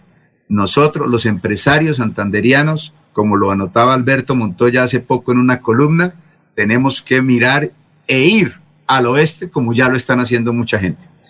Ahora, desde luego, la vía Bucaramanga, Barranca, es, perdón, Bucaramanga, San Gil, Barbosa, Oiva, Barbosa, eh, es muy importante, pero para, para, información, para, para información de ustedes, el desarrollo del, del sur de Santander no va a salir de Bucaramanga. El desarrollo del sur de Santander, arrancando toda la provincia de Guanentay, toda la provincia de Comuneros, como ya se ve, está en el turismo. Y ese turismo, ese turismo se vería muy fortalecido no por Bucaramanga, sino por Bogotá. Y Bogotá va a llegar a esa zona, debe llegar a esa zona por Duitama, Charalá, San Gil, para cerrar un circuito un circuito que saldría de Bogotá en una doble calzada para llegar a Tunja y de Tunja en doble calzada llegar a Duitama y debería por una vía pavimentada de Duitama arrancar por todo el valle del río Pienta y luego el río Fonce para pasar por Charalá y llegar a San Gil. Y de San Gil cerrar con la vía Socorro, Oiva, eh, Puede salir usted por Tunja o puede salir por Chiquinquirá y regresar a Bogotá. Está demostrado científicamente que a los turistas, o a todo el mundo, pues, pero en especial a los turistas les gusta dar vueltas, hacer circuitos. Ese es, un circuito para los habitantes de la capital de la República, que son los habitantes con más capacidad económica. Si usted, si, si ese circuito en un puente lo diera solo el uno por mil de los carros que hay en Bogotá, no cabría la gente el sur de Santander en turismo. Entonces, la pavimentación de la vía Duitama, Charalá, San Gil es estructural para el desarrollo del sur de Santander. Es muchísimo más grande. Usted no le aguanta, ninguna estadística le aguanta que salgan de Bogotá 5 mil carros son 10 mil personas. 10 mil personas con capacidad para gastar un millón de pesos diarios. Salen solo 5 mil carros, son 10 mil personas, son 10 mil millones de pesos diarios que llegarían a esa zona por día. Y, y no tenemos vía y por eso simplemente no podemos llegar. Bucaramanga no tiene, no se puede comparar la capacidad de, inversión de los bumangueses con la capacidad de inversión de la gente que está en Bogotá. Pero desde luego, eso no quiere decir que la vía Bucaramanga-San Gil no sea importante. Es muy importante, pero también hemos tenido eh, desafortunadas decisiones en, en, la, en la vía Bucaramanga-Barranca, en la vía Bucaramanga-San Gil. ¿Por qué? pasando por pescadero. Mire, cuando estaba el doctor Andrés Uriel Gallego, y esta es la oportunidad para precisar qué fue lo que pasó. Cuando estaba el, el doctor Andrés Uriel Gallego, que fue el ministro del Transporte del presidente Uribe, eh, se hizo una reunión en la Cámara de Comercio con la Junta de la Cámara, y desde luego yo era el vicepresidente de Desarrollo Regional, y yo ya sabía que la concesión Bucaramanga, San Gil, Barbosa, Bogotá no cerraba financieramente. Yo tenía esa información, no cerraba. Y en ese momento le dije al ministro que por qué no el gobierno nacional, por obra pública, no por concesión, construía terceros carriles en algunos sectores de la vía, especialmente Bucaramanga-San Gil. Eh, el ministro, delante de toda la Junta y delante de líderes del departamento, dijo, oiga, doctor, usted, ¿por qué pide tan poquito? ¿Por qué pide tan poquito? ¿Por qué pide terceros carriles y no pide doble calzada? Lo veo poco ambicioso. No, pensemos en la doble calzada.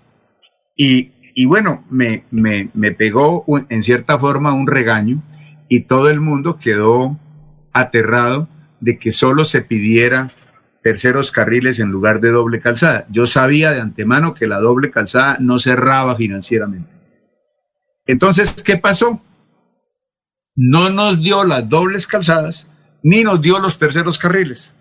Como ustedes saben, a la edad en que ustedes están, lo mejor es enemigo de lo bueno. Además, esos terceros carriles servían para que si en un futuro había tráfico, pues lógicamente se hicieran las dobles calzadas. Entonces, no hicimos ni lo uno ni lo otro.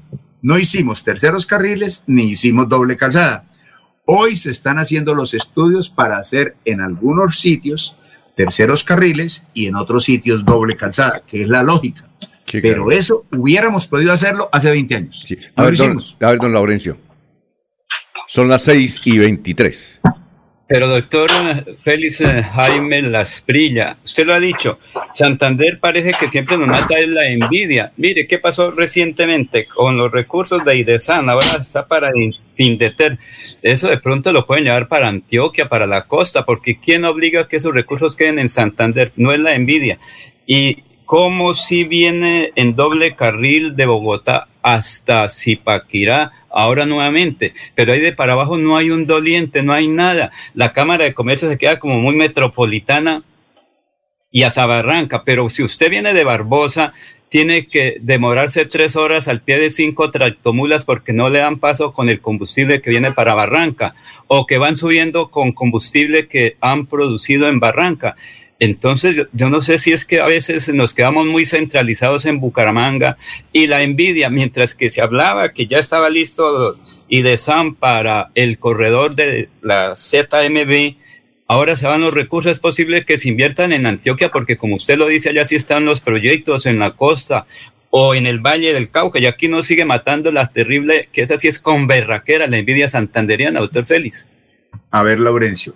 Mire, apreciado Laurencio, los recursos que manejaba IDESAN y que ahora los va a manejar Findeter son recursos de los peajes de Río Negro y de Lebrija. O sea, son recursos que son del gobierno nacional. Esos recursos del gobierno nacional que antes de vandalizarse el peaje de Río Negro eran de 100 millones de pesos diarios. Esa gestión la consiguió Rodolfo Hernández en la anterior administración cuando logró que la nación le entregara a través de un convenio, que es el convenio 1113, a la región esos recursos. El problema que, que vivimos era a quién se le entregaban, quién era el ente ejecutor de esos recursos. 100 millones de pesos diarios. Eso lo consiguió Rodolfo Hernández. Pero ahí no estaba Didier Tavera como gobernador también. Estaba Didier Tavera como gobernador, pero el que intervino y pidió en público al vicepresidente, eso fue Rodolfo Hernández, ahí en una, en una, en un acto que hubo en la alcaldía de, en la, en la parte posterior de la alcaldía de Bucaramanga, en esa sala, en ese parque. Cuando se consiguió esa aprobación de parte del, del, del vicepresidente, de Germán Vargas Lleras, vivimos el dilema con quién lo hacemos, porque es que ese es el problema. No es suficiente tener la plata, sino con quién lo hacemos. Entonces estudiamos varias posibilidades. Una, no se podía el departamento ni se podía el municipio en razón a que las dos instituciones cobran el 19% de, en estampillas. Y si usted mira una inversión de un billón o la proyección de un billón de pesos y castiga un proyecto casi con el 20%, pues puede, se pierden unas oportunidades de hacer obras. Entonces se buscaba una organización o una institución que no cobrara estampillas. Sobre el tapete quedaba, uno, hacerlo eh, con el área metropolitana de Bucaramanga. Otro, hacerla con IDESAN. Otro, hacerla con Findeter, estuvo sobre el tapete. Otra, hacerla con En Desarrollo, que en ese momento no me acuerdo, el nombre era diferente a En Desarrollo. Se estudiaron esas posibilidades. El, el Didier no estuvo de acuerdo que fuera el área metropolitana, que en mi criterio era la más idónea, y por el cariño que le tengo al área metropolitana, pero desafortunadamente el gobernador de Santander no es miembro de la junta directiva del área metropolitana y era legítimo que el gobernador no sintiera gobernabilidad, no se sintiera representado en esa decisión y por eso se tomó la decisión de que fuera IDESAN. IDESAN tuvo la oportunidad de hacerlo, pero con IDESAN, como ustedes saben y ustedes tuvieron conocimiento, hubo muchísimos problemas en la adjudicación y en los procesos de contratación y por eso, desafortunadamente, a se le saca en este momento de esa responsabilidad y se le entrega a Findeter. La aspiración que nosotros tenemos es que Findeter coloque una oficina central para desarrollar el proyecto en Bucaramanga y desde luego será la intervención del gobernador y del alcalde los que le exijan a Findeter cumplir con unos requisitos de establecimiento de oficina acá para, para invertir esos recursos. En este momento tenemos 14 años que se adicionó el convenio y los 10 años que nos faltan todavía de la primera entrega. Entonces, y tenemos la posibilidad de ejecutar más o menos 20 obras por un valor aproximado de un billón de pesos a nivel metropolitano. La oportunidad la tenemos, ahí está. Tenemos es que hacerlo, pero es que no es fácil, a veces no es suficiente tener los recursos, sino saber con quién hacerlo y cómo hacerlo, porque el recurso humano desde luego existe. Bueno, Se doctor, do- doctor Félix, se nos acabó el tiempo, que hay más eh, preguntas, están los otros periodistas que quieren hacer preguntas. En alguna otra oportunidad, doctor Félix, antes de, que le- antes de que lo nombren ministro, queremos hablar sobre ese tema. El doctor Félix Jaime Lasprilla tiene una particularidad, entiende a Rodolfo y Rodolfo lo entiende a él. Entonces, porque no es fácil, y, nosotros le hemos dicho a Rodolfo, manejarlo a él o entenderlo a él. Hay que, y, y- y- eh, el doctor Félix tiene esa virtud, además de conocer las vías, la historia de las vías, es que sabe entender a Rodolfo y por eso no hay problema. Eh, seguramente eh, va a ser el ministro de- de vías de si llega Rodolfo a la presidencia y obviamente pues Santander va a estar beneficiándose en ese asunto. Doctor Félix, ha sido usted muy gentil con nosotros. Gracias Muchas por aceptar gracias. la invitación de Eliezer Galvis, eh, que fue muy oportuna por lo que usted sabe y por la posibilidad que tiene el departamento de Santander, ¿no? Muchas gracias. Muy amable por la invitación. Muchas gracias, Eliezer. A ver, a ver, Jorgito. Un una- apunte nomás, un esperar apunte, que sí. ese ministerio del doctor Las- eh, Jaime Laspriella y, y el gobierno de Rodolfo a nivel nacional pues sea más productivo que lo que dejaron en materia vial durante la administración de la alcaldía de Bucaramanga, porque cierto es, como lo ha reconocido el mismo ingeniero Jaime Lasprilla, eh, la falta de dirigencia, la falta de voluntad política de, de- de- de los dirigentes de políticos de Santander es la que definitivamente nos tiene en este atolladero vial en, en la región y en las ciudades. Eh, la administración de Rodolfo se caracterizó porque no hubo ningún tipo de, de- avance en materia vial en la ciudad. Las obras que se dejaron venían de administraciones anteriores y hoy estamos viendo una malla vial completamente deteriorada, en, no solamente en Bucaramanga, sino en total de la, del área metropolitana. Entonces, esperemos pues que ese, esa- ese proyecto, ese, ese deseo de, de algunos santanderianos de tener presidente, por lo menos se refleje en la realización de grandes obras viales para la región, de la cual eh, adolecemos desde hace muchísimo rato.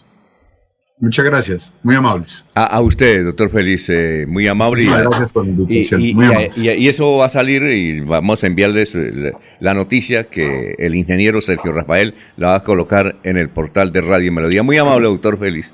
Y éxito. A ustedes. A Muy bien. ustedes. Muy amables. Y a usted, Gracias. Gracias, muy amable por haber logrado convocar al doctor eh, Félix Jaime Lasprilla. Son las 6 de la mañana, 32 minutos.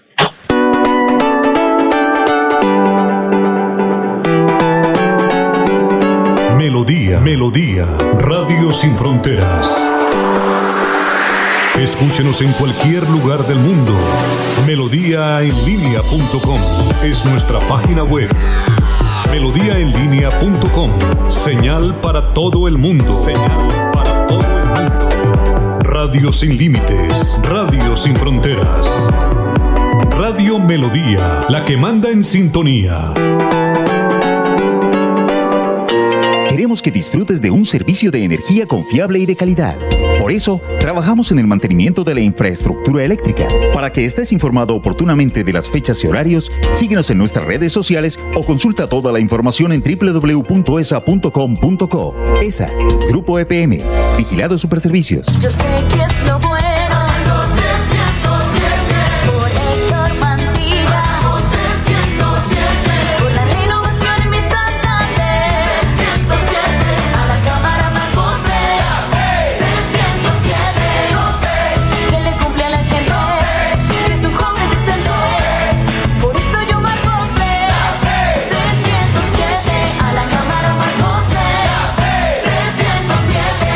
Conservador. Publicidad política pagada. Comienza este 2022 recargado de bienestar y felicidad con nuestra feria escolar en el supermercado Cajazán Puerta del Sol, en donde encontrarás grandes beneficios como el bono escolar, descuentos especiales, más el acceso a crédito y lo mejor de todo, disponemos de una gran variedad de parqueaderos suficientes para que nos visites. Bienvenidos.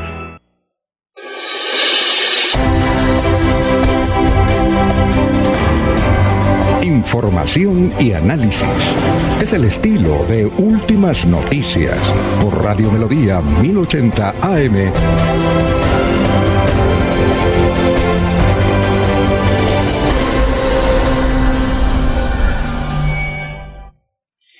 Eh, bueno, son las eh, 6 de la mañana, 34 minutos. Gustavo Pinilla Gómez dice, ¿y esos 12 billones son para cuándo? ¿O son como los 10 billones por los 400 años de Bucaramanga? Eh, Javier Puentes eh, Moreno, ¿y la vía Curos Málaga no es importante? Aquí tengo 37 mensajes. Jorge Eliezer Hernández, muy aburrida y larga esa entrevista. Me voy para la competencia. Únicamente eh, la verdad, dice. Jaime Bastilla, buenos días. La vía Bogotá de Duitama San Gil actualmente utiliza. A ver, la vía Bogotá Duitama San Gil actualmente se utiliza por el municipio de Encino, lo cual eh, ha beneficiado a un sinnúmero de habitantes y personas de esos tres departamentos. ¿Cuál ha sido el problema de los últimos dos años? Que el alcalde de Encino, José Gabriel Giratá, se ha tomado hasta 11 meses en 30 metros de placa huellas, no permitiendo la movilidad ni de carros ni de motos cuando se habla de Uitama, Charalá, recordarles tener en cuenta a Encinos, sí señor, hay que tener en cuenta a Encinos. Eh, Álvaro Ortiz, que tengan un buen día. José Mayorga, extraordinaria entrevista. Faltaron muchísimas preguntas al doctor Félix Jaime Lasprilla. Eh, Guantibá, nos escribe y nos dice, bueno, hay que decirle al doctor Félix Jaime Lasprilla que para mí la vía más importante es entre Bucaramanga y Bogotá, y no tanto Bucaramanga-Barranca Bermeja. Jesús, eh, le saludo aquí desde Florian, Santander.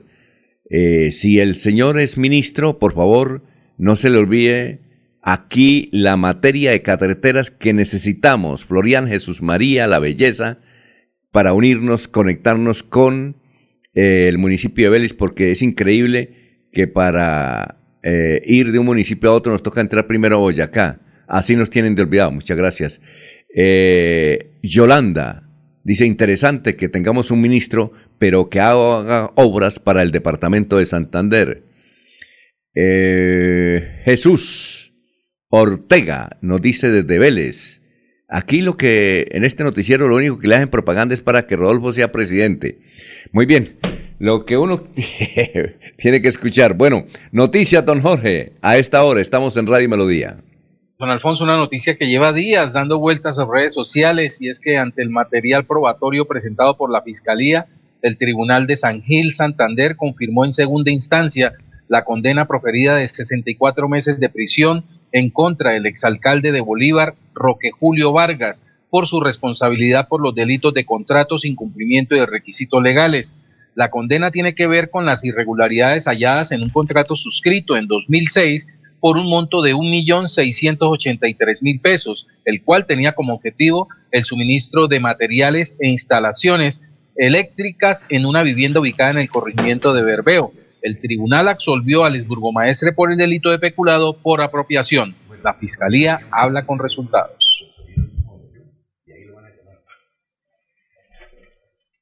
Bueno, eh, seguimos, sí, perfecto, seguimos con noticias. Ernesto, lo escuchamos.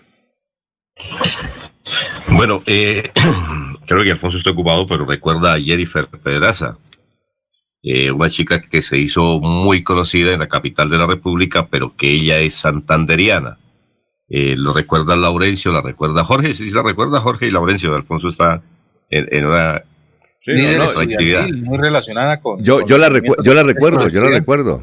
Yo la recuerdo. Ah, ¿y también la recuerda Alfonso? Sí, claro. Muy bien.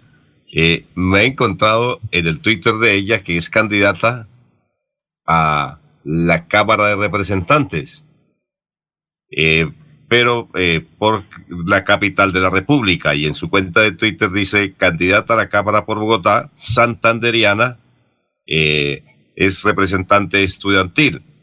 Y Jennifer Pedraza escribe en su cuenta y manifiesta que aspira a que le acompañen los, los colombianos en esta faceta. Y dice en uno de sus twitteres, el cambio es este 13 de marzo, el abstencionismo baje, que el abstencionismo baje, que nuestra digna rabia se convierta en voto de cambio, un voto que transforme la política y que se la siga dejando, y que no se la siga dejando los mismos de siempre, que han mm, mal gobernado este país. Eh, la noticia es que esta muchacha es de Florida Blanca, del barrio La Cumbre. Eh, somos eh, muy conocidos con su señor padre Mardonio y nos alegra que una chica santanderiana pues esté esperando a la Cámara en la capital del departamento de Santander. Tenemos su que- campaña la ha hecho básicamente en el tema estudiantil. No es en Bogotá, Ernesto. Oiga, tenemos que Eh, la. Cámara de Bogotá, de Bogotá, sí. Oiga, Sí, te- la Cámara de Bogotá. especial. ¿Ella, ella por qué partido es, eh, Ernesto? Eh, va por el partido eh, Centro Esperanza. Ah, La coalición. coalición. Sí, la coalición Centro Esperanza tiene el número 102 a la Cámara de Bogotá. Eh, su campaña es por una vida digna y tiene ya candidato al Senado de la República y dice también que acompaña a Jorge Robledo y manifiesta que es en serio, pero me sorprendió verla que ella sea candidata a la Cámara por Bogotá, esta líder estudiantil, pero que es aquí de Florida Blanca. Conocemos la historia de esta chica que se ha hecho a pulso, conocemos del trabajo de su señor padre, que siempre ha estado al lado de ella. Pues bueno, que le vaya bien, porque No, y ella va- es santanderiana. ¿no? No, y ella va a llegar. Yo, yo he visto eh, algunas encuestas de esas que hacen en diferentes departamentos y ella está muy, muy bien y seguramente va a llegar. Lo, lo, importa- lo, lo que no mm, expli- nos explica o no nos explicamos es por qué no fue candidata al Senado. Si ella tiene muchísima gente, al menos aquí en Santander, en Antioquia, en el Valle. No le dieron cupo. Eh, eh, eso, y- no, e- era más fácil ser candidata al Senado porque son 100, 100 aspirantes, ¿ya? En cambio, en cambio a la Cámara son 7, no sé cuántos los de Bogotá, 25 creo. Eh, eh, entre 25 y 100 es, es mejor 100. Oye, eh, ¿podemos tener algún momento contacto? Ah, un momentico, un momentico en esto que ya tenemos contacto con John Franco. Eh, doctor John, tenga usted muy buenos días. Lo saludamos aquí de Radio Melodía. Alfonso, tenga muy buenos días. ¿Cómo se encuentra? Muy bien, el doctor John Alberto Franco es uno de los representantes de uno de los ingenieros que fue capturado ayer por el asunto de Richard Aguilar, creo que es de Octavio, ¿es así? Es correcto. Defiendo los intereses del señor Octavio Reyes, contratista del estadio que hizo el reforzamiento. Bueno, él fue capturado en Cartagena. La pregunta es, ¿por qué si él estaba en un principio de oportunidad lo capturan? Uno se supone que cuando alguien está en un principio de oportunidad, pues precisamente está utilizando esa oportunidad y no deben capturarlo. ¿Qué fue lo que ocurrió ahí? Alfonso, yo lo he dicho y tengo un muy buen concepto del fiscal general. ¿Qué es lo que sucede? Y públicamente he requerido que el señor fiscal nos dé esas explicaciones porque dentro del proceso la Fiscalía 84 Anticorrupción de Bogotá procedió a, darle una patada a la mesa y a levantarse unilateralmente y desde que el proceso fue llevado de Bucaramanga, en donde estaba en la Fiscalía Quinta de Administración Pública, a la Fiscalía 84, hubo eh, un desentendimiento, han sido desoídas las peticiones de esta representación y unilateralmente se levantó de la mesa sin dar ninguna explicación ni ninguna motivación. Eso viola el principio de confianza legítima en la Administración de Justicia, porque después de que eh, Octavio Reyes le entregó toda la información a la Fiscalía que develó el actuar de la señora Claudia Toledo y Lenin Pardo, eh, y procedió a, dejar, eh, a invertir incluso la hipótesis dentro del proceso. Una de las cosas que está sucediendo es que se está parcelando en favor de los señores Pardo y, Toledo eh, el peculado para dejarlo en una ínfima suma y que ellos entreguen unas monedas a cambio de un preacuerdo. Es decir, se ha favorecido a los delatados, los señores Claudia Toledo y Lenin Pardo, y se ha despreciado o menospreciado al delator, porque los señores esposos eh, nunca mostraron un arrepentimiento espontáneo, simplemente han vendido eso una historia para ellos eh, obtener un beneficio procesal a cambio de unas monedas dentro del marco del delito de peculado que les fue imputado y eso les está dando resultados, ¿no? Sí, el, el- el doctor Otayo fue capturado en Cartagena. ¿El dónde se encuentra en este momento? Octavio Reyes se encuentra aislado de las actividades de contratación pública y ejerce en el aspecto privado, en el sector privado, eh, la ingeniería civil. Él está radicado en la ciudad de Cartagena con su esposa y su familia, entre otras cosas porque aquí fue amenazado eh, y suponemos que es por cuenta de sus delaciones eh, que perjudicaron a los esposos Toledo y Pardo. Sí, ¿y, él, él dónde está detenido? ¿En el búnker de, de Cartagena o en está Bogotá? en el sector de Crespo, Ajá. en la ciudad de Cartagena, eh, en las instalaciones del CTI, desde donde se está realizando virtualmente la diligencia. Y, y Julián Jaramillo, el otro capturado, ese está aquí en el búnker de, de Él Bucaramanga. se encuentra en el búnker de la Fiscalía en la carrera 19, también desde donde se está atendiendo virtualmente la diligencia. Eh, ¿Eso eh, se reinicia hoy a las 8 de la mañana? Eh, la diligencia se tiene pensado sí que continúe y estimo que se nos va a ir todo el día porque hoy es la petición más compleja que es la de la solicitud de imposición de medida de aseguramiento por parte de la fiscalía para en relación con los dos eh, detenidos, es decir, tanto el señor Jaramillo como Octavio Reyes, ¿no? Ahora, eh, el doctor Octavio Reyes, eh, que está en un principio de oportunidad, ¿usted va a elevar una acción, por ejemplo, tutela? Pues que ahí se le están vulnerando, a, a nuestro entender, los derechos. Claramente se han vulnerado principios constitucionales, confianza legítima, cuando usted eh, está en una actuación con la administración pública y más en, eh, con la administración de justicia, no puede sin ningún motivo levantarse de la mesa y desconocer, luego de que ya ha surtido una colaboración el particular, el ciudadano, eh, y le ha entregado toda la información y, todo el acontecer eh, criminal de, en este caso, los esposos Toledo y Pardo. Luego llegar y dejar, como se dice coloquialmente, colgado de la brocha al ciudadano, coger, apropiarse de la información y decir, no, no ha pasado nada y no le voy a responder porque le voy a responder es a estos señores que más me conviene. Eso no es así, eso viola principios como el de la confianza legítima de la Administración de Justicia y además otros muy importantes eh, que establecidos en la Ley 906 o Código de Procedimiento Penal como lealtad procesal y como objetividad y transparencia. Claro que en, en esos, en esos escenarios podemos movernos para lograr que la Administración de Justicia nos responda con los dictados que inicialmente se trazó y con el programa que se trazó con la Fiscalía. Es decir, con la tutela que seguramente usted va a elevar. Es posible, todo está contemplado, ninguna alternativa se ha cerrado, Alfonso. Eh, ahora, doctor eh, John Franco, eh, le voy a hacer esta pregunta y si me la contesta, pues bien, nos agradecería porque creo que no es de su ámbito, pero como está en el proceso, nos anima a hacer esta pregunta. Hay una especulación general y una, eh, unos pronósticos de que por este hecho podrían detener al señor gobernador del departamento de Santander o involucrarlo en la investigación, el doctor Mauricio Aguilar, porque se dice que en su administración se perdieron unos documentos básicos para esa investigación y responsabilizan a unos funcionarios de esta administración. ¿Qué nos puede decir al respecto? A ver, eh, eh, son dos situaciones muy distintas, la del ex senador Richard Aguilar y la del actual gobernador, el doctor Mauricio Aguilar, en primer lugar. En segundo lugar, unas situaciones la, la- el acontecer judicial y otra cosa el periodístico. Entonces, eh, yo creo que ha habido un poco de confusión en esa, en esa materia, eh, pero no creo que esa situación pueda darse.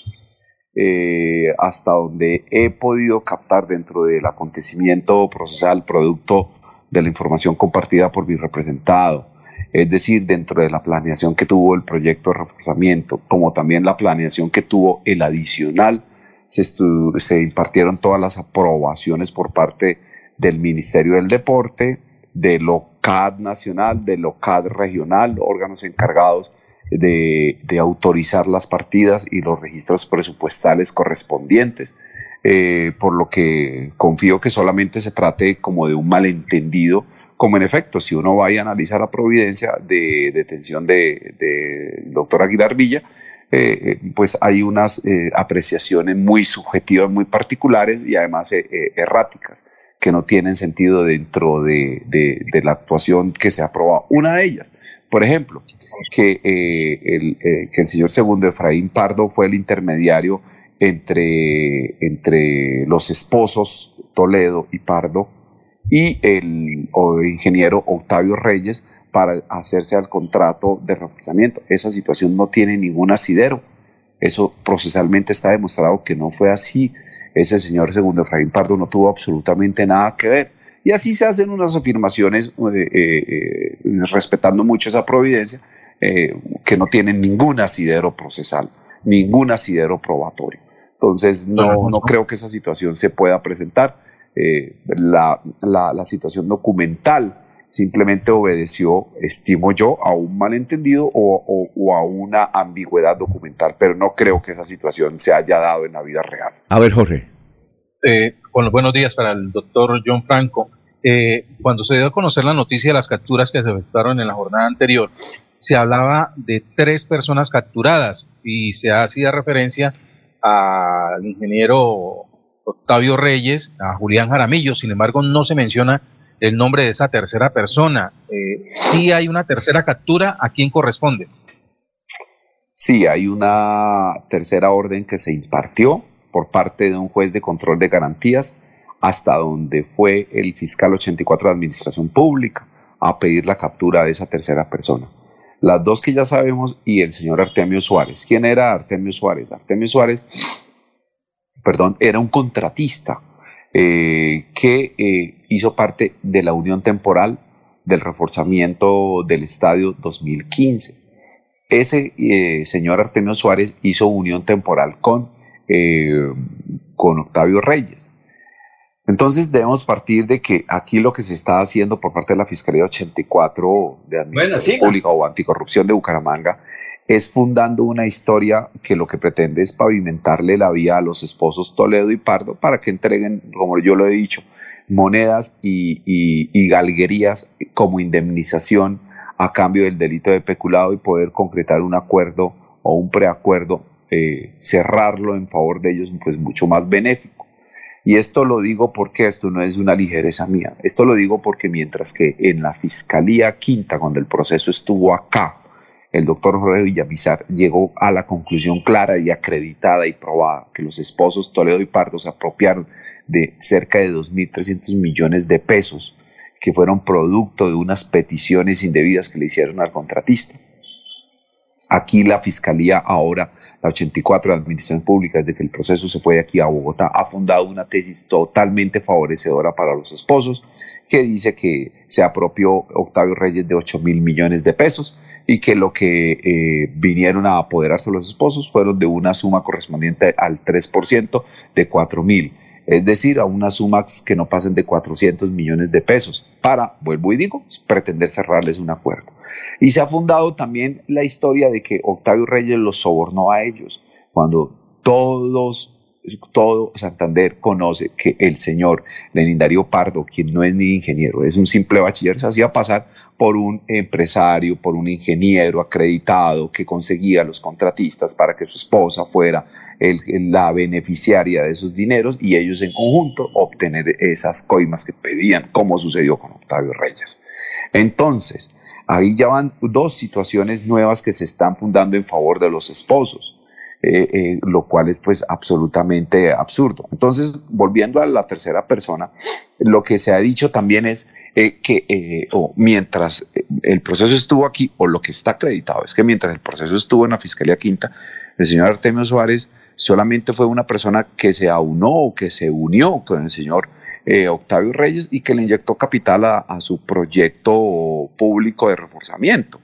Pero lo que se viene ahora a saber con ocasión de la colaboración de Lenin Pardo Pulido y Claudia Janet Toledo es que eh, eh, ellos, él fue destinatario de unos dineros indebidos, situación y, e historia totalmente distinta a la que se acreditó aquí en la Fiscalía. Es decir, en la Fiscalía 84, sí, sin duda, se han fundado unas historias procesales absolutamente favorecedoras para los esposos Toledo y Pardo. Y finalmente, don Ernesto Alvarado. Don Ernesto. ¿Ernesto? Bueno, oye, eh, doctor John Franco, muchas gracias por, sí, muchas gracias por haber estado con nosotros, muy amable. Rápidamente, Laurencio, ¿cuál es su pregunta ya? Que Ernesto no está.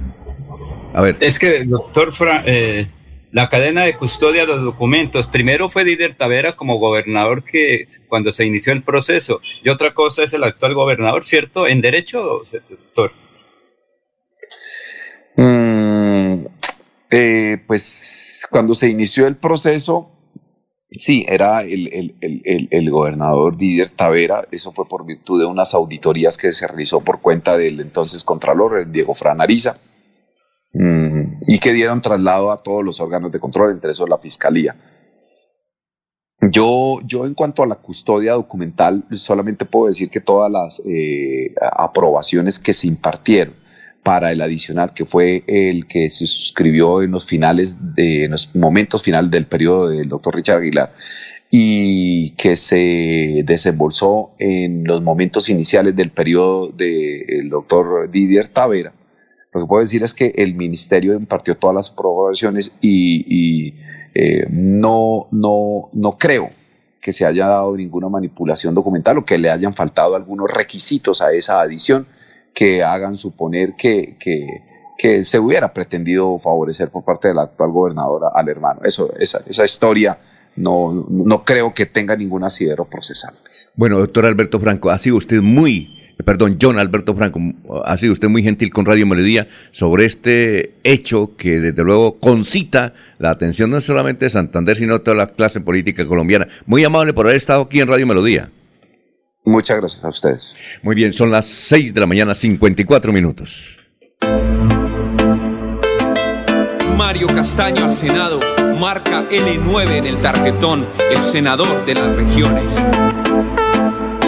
Mario Castaño por ti, por mí, por mi familia para servir, porque el pueblo digno quiere vivir.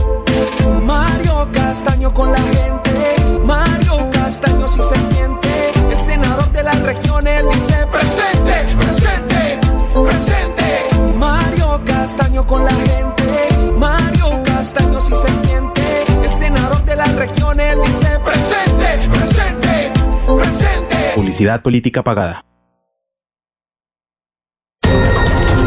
Escucha Últimas Noticias por Radio Melodía. Últimas Noticias por Radio Melodía, la que manda en sintonía. ¿Eliezer está ahí aún o no? Ah, bueno, se cortó la comunicación con Eliezer. Eh, Ernesto, ¿noticias a esta hora? Son las 6 y 56. Vamos a ver si Ernesto, pero él estaba ahí. Bueno, eh, se perdió la comunicación. Don Jorge, lo escuchamos. Noticias. Que habría alterado la factura de la compra de carne de cerdo para el programa de alimentación escolar en Bucaramanga fue despedida de su cargo.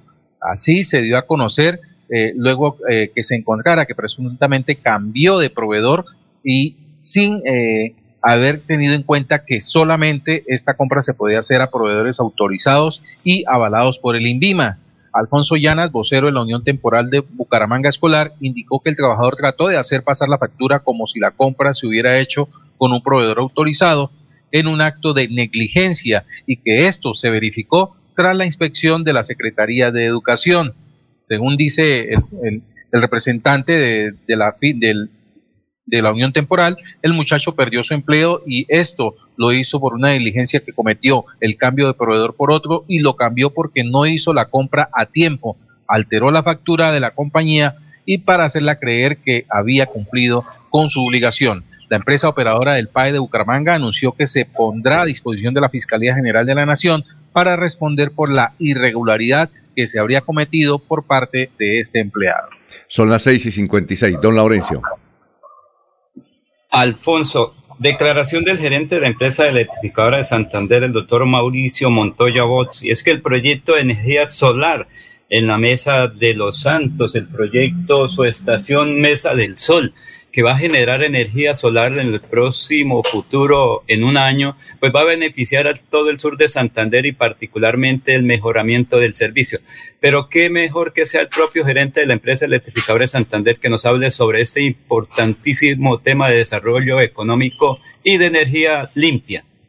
El día de, de ayer se obtuvo un hito muy importante para la construcción del proyecto de la subestación Mesa del Sol, que es un proyecto que va a permitir eh, dos componentes muy importantes. El primero, la conexión del primer gran parque de generación solar que va a haber en Santander, que es el parque eh, solar Chicamocha, propiedad de Celsia.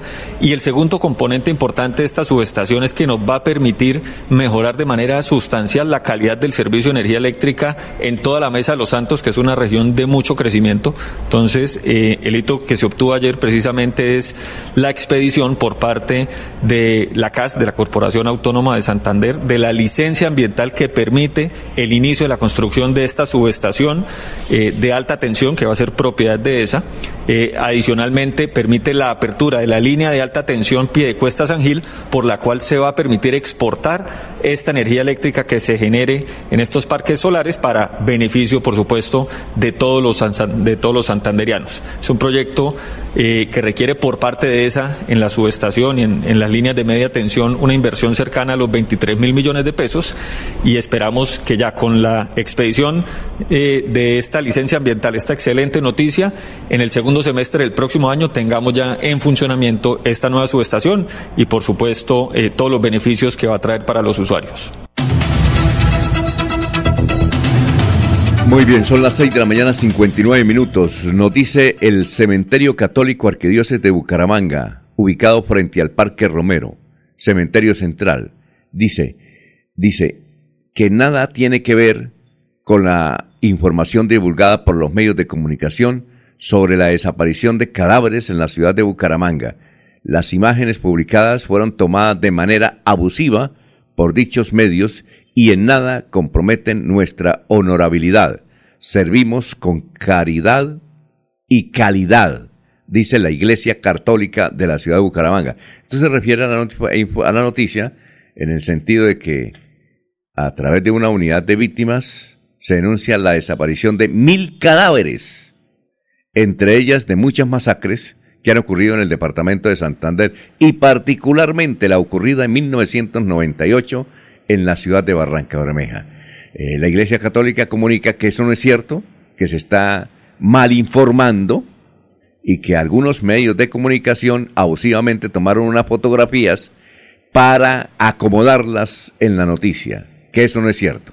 Bueno, ahí está la declaración, señor arzobispo de la ciudad de Bucaramanga. Son las siete. Alfonso. Sí, cuénteme. Alfonso, Alfonso. A ver, dígame, Ernesto. Eh, no, ya para despedirme, nos cogí aquí fuera de base. Eh, quiero decirle que hay preocupación entre los usuarios del transporte público Metrolínea, porque ahora no es fácil recargar en algunas tiendas, supermercados de los barrios. Han empezado a indicar los ciudadanos que no es posible la recarga de los mismos, porque desde que se fue Tiza ya no prestan este servicio y ahora hay que hacerlo dentro de las estaciones. Eso ocasiona que quien no tenga dinero suficiente para desplazarse eh, por varios días, pues eh, tenga muchos problemas porque no encuentra la recarga necesaria. Están pidiendo a las autoridades de Metrolínea que vuelvan a habilitar esos sitios o que habiliten unos de los diferentes sectores para poder hacer la recarga diaria cuando no se tiene el dinero suficiente para tenerlo por muchos días. Un feliz día, muchachos. Eh, bueno, muchacho, compórtese bien. Don Laurencio, ¿qué iba a decir antes de ir a unos mensajes? Es que son la de- desaparición de desaparecidos de mil cadáveres, pero más adelante hay esta noticia. Ya ahorita hablamos sobre ese tema que ahí tengo la voz. Perfecto, entonces vamos a una pausa. Son las 7 de la mañana, dos minutos. A ver, muchos oyentes. Tengo 43 mensajes. A ver, voy a leer. bueno, es que son varios. Dice, me, eh, interesante la entrevista con el ingeniero Lasprilla. ¿Cuándo lo vuelven a tener? ¿Cómo hacemos para la entrevista? Ah, bueno, eso es- van a publicar más adelante. Eh, Carlos Peña dice, es un ingeniero, es un contratista, un constructor. Dice Carlos Peña lo siguiente, el pícaro Octavio Reyes se, se robó la plata de varios prove- proveedores a los que no les pagó. Esperamos lo metan a la modelo, lo mismo que a Jaramillo, o le van a dar cárcel, casa por cárcel aquí en Ruitoque. Eh, Rigoberto nos dice, si ven, son los políticos santanderianos los, los que no han dejado progresar al departamento de Santander. Extraordinaria entrevista con el doctor Lasprilla. Eh, mm, Alberto Ruiz Martínez nos escribe desde el barrio Fátima de San Gil. Eh, evidentemente, el doctor Jaime Lasprilla sería un gran ministro, sobre todo para arreglar tanta carretera chueca y eliminar tanto peaje injusto. Son las 7 de la mañana, 3 minutos. Aquí Bucaramanga, la bella capital de Santander. Transmite Radio Melodía, Estación Colombiana, HJMH, 1080 kilociclos, 10.000 vatios de potencia en antena, para todo el oriente colombiano. Cadena Melodía, la radio líder de Colombia. El sábado 5 y domingo 6 de febrero estará en Bucaramanga el doctor Ricardo González de la Unidad Médica Biológica atendiendo en su consultorio en el barrio Fontana, calle 101 1877. Agende su cita médica. Tratamientos con medicamentos naturales. Recuerde, este sábado 5 y domingo 6 de febrero estará en Bucaramanga el doctor Ricardo González. Agende su cita médica sin costo llamando a la línea 313-392-2623. 313-392-2623. En Radio Melodía, últimas noticias. Las noticias de la hora. Las noticias de la hora. Hola, mucho gusto. Desde el Centro de Producción Internacional de UCI Noticias, Florentino Mesa les presenta La Vuelta al Mundo en 120 segundos. La Organización Mundial de la Salud OMS dijo hoy que el alto índice de población vacunada e infectada y la menor severidad de la variante Omicron proporcionan la posibilidad de controlar la pandemia de coronavirus e impulsar un cambio de estrategia. Estados Unidos anunció el despliegue en los últimos días de 3.000 soldados en Rumania, Polonia y Alemania para reforzar las defensas de sus aliados ante un posible ataque ruso contra Ucrania que ya no considera inminente.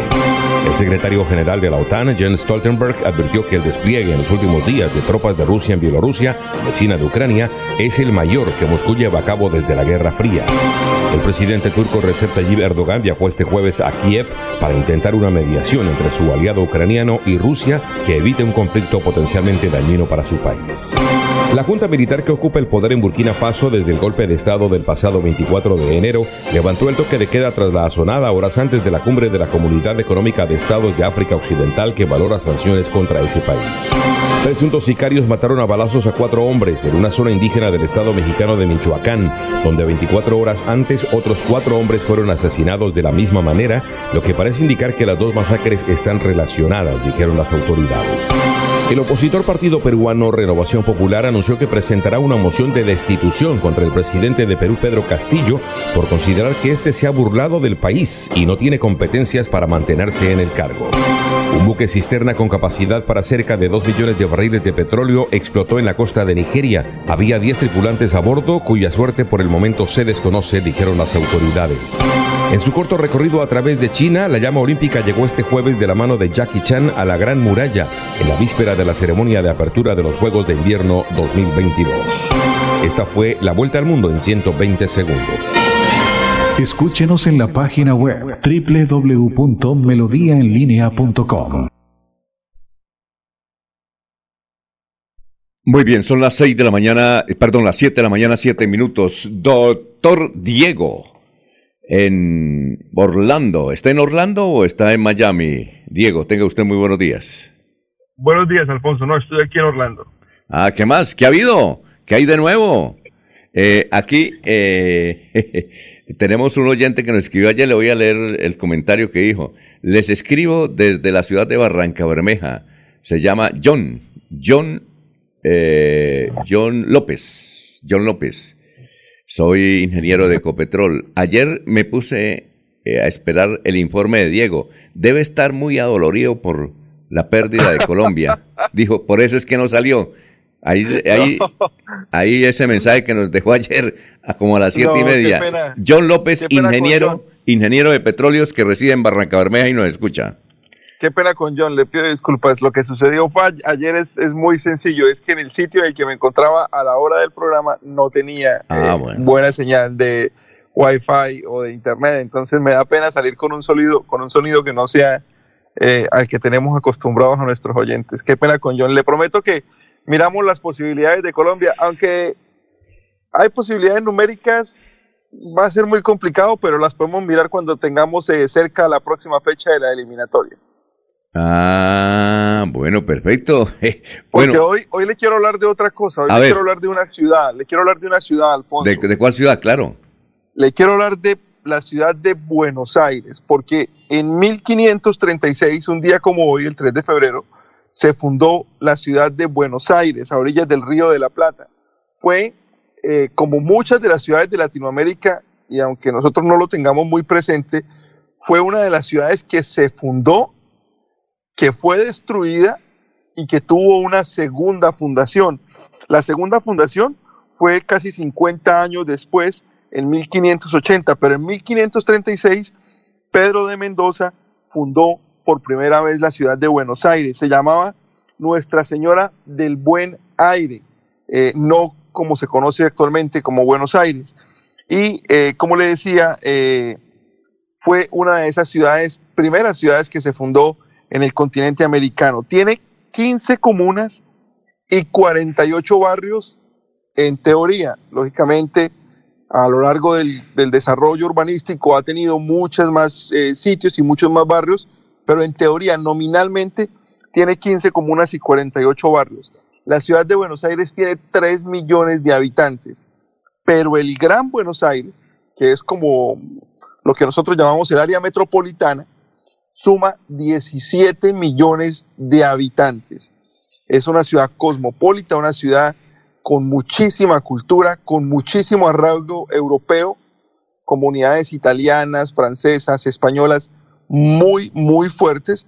Hay por ahí un mal chiste que dice que los colombianos venimos de los chipchas, los mexicanos vienen de los aztecas, los peruanos vienen de los incas y los argentinos vienen de los barcos, porque gran parte de la población argentina actual eh, viene, es más de tendencia europea que de tendencia autóctona, más de la, más de la comunidad que se, que se generó en la propia tierra, en La Pampa. Eh, mucha de la cultura argentina proviene de la cultura europea y usted lo ve reflejado en la comida, en los gustos, en los apellidos, en las formas, incluso en la genética. Los argentinos tienen tendencia a ser una de las razas más altas de Latinoamérica precisamente por esa dependencia o por, esa, por ese origen que tuvieron en, en, en Europa. Y, y- En y- y- 1800 y- y Diego, hay que indicar que, que Buenos Aires y Argentina era un, pa- un país eh, económicamente bien desarrollado hasta el año 2000. ¿Sí? Claro, Eh, era un país claro, desarrollado claro. hasta el año 2000. Eh, económicamente se disfrutaba eso con Brasil. Era Brasil y Argentina y tenía unos índices económicos extraordinarios. unos índices económicos muy buenos, sí señor. En 1868, al- algún dirigente político con ideas, algún creativo, eh, pensó en mudar la capital de Buenos Aires, eh, bueno, no mudar la capital, mudar la condición de, de capital a Buenos Aires y convertirla en una ciudad ordinaria para que la capital del país pasara a Rosario. Lógicamente esa idea no fue bien tomada y no, no, se, no se llevó a cabo, pero eso pasó en 1868. Después de esa ocasión han, han- ocurrido otras tres oportunidades en las que algún genio ha pensado que es una buena idea mover la capital de Buenos Aires y ponerla en Rosario para eh, incluir un poco más el interior del país, eh, pero lamentablemente para los rosarinos y afortunadamente para los eh, para los- la- las personas de Buenos Aires, pues no, no se ha dado. A la gente de Buenos Aires se le conoce como porteños. Es, ese, es el gentilicio más eh, común para la gente que es oriunda o que vive en, en Buenos Aires. Tiene 21 equipos de fútbol, de los cuales 18 tienen estadio. Tanto como Montevideo como Londres son las ciudades que más tienen estadios de fútbol. Eh, Buenos Aires podría perfectamente hacer un mundial de fútbol por la cantidad de estadios que tiene, sin necesidad de incluir el resto de ciudades del país. Algunos sitios interesantes, el Luna Park, que es el escenario más grande que tiene para conciertos, los campos de polo, recordemos que, que, que Buenos Aires y que Argentina es la capital mundial del polo. Eh, los campos de polo más importantes del mundo están en Buenos Aires. El Teatro Colón, que es una obra arquitectónica impresionante, que todavía se conserva eh, como casi exactamente igual que como cuando se construyó. Eh, Puerto Madero, La Boca, los bosques de Palermo y por supuesto los estadios, principalmente la Bombonera, el estadio de Boca y el Monumental, que es el estadio de River. Algunas cositas para terminar. Tiene el metro más antiguo de Latinoamérica. Nosotros estamos en el 2022 y no hemos podido tener el metro en Bogotá.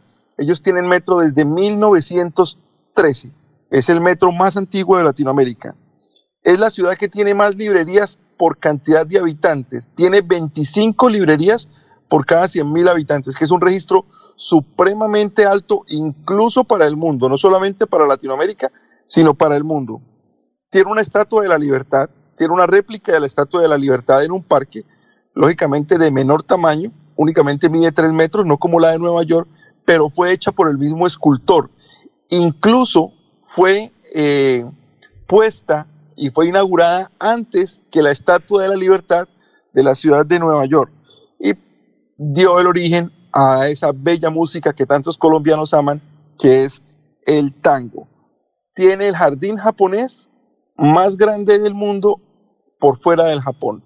Es un lugar espectacular que no todo el mundo visita y si algunos tienen la posibilidad de ir a Buenos Aires, lo recomendamos porque el jardín japonés es impresionante, es, es muy bonito. Una ciudad llena de arte, llena de cultura, llena de fútbol, llena de mujeres bonitas. Eh, es una ciudad muy, muy, muy linda de recorrer y muy linda de visitar. La ciudad de Buenos Aires, que se fundó un día como hoy en 1536. Y finalmente, la- eh, entiendo entonces la ciudad de Buenos Aires que su padre conoce bien y el doctor Julio Enrique Avellaneda conoce bien, porque su padre hasta montaba en bus allá en, en- en Buenos Aires. Eh, eh, entonces es la ciudad es una cosa y el Gran Buenos Aires es otra cosa, ¿verdad? El Gran Buenos Aires es otra cosa que es como lo que nosotros llamamos la el área metropolitana, ¿sí? Ah. Pero todo se cobija bajo el mismo, bajo el mismo nombre, la el Gran Buenos Aires. Pero la ciudad de Buenos Aires como tal únicamente tiene 3 millones de habitantes. Ah, muy bien. Eh, Diego, muchas gracias, muy amable, ¿no? Alfonso, un placer oírlo. Quedo pendiente con John para darle su eh, resultado numérico para la posibilidad de clasificación. Eh, también le cuento a John que el fútbol pues no me desvive, me, me gusta y me llama la atención, pero igual tengo que trabajar todos los días.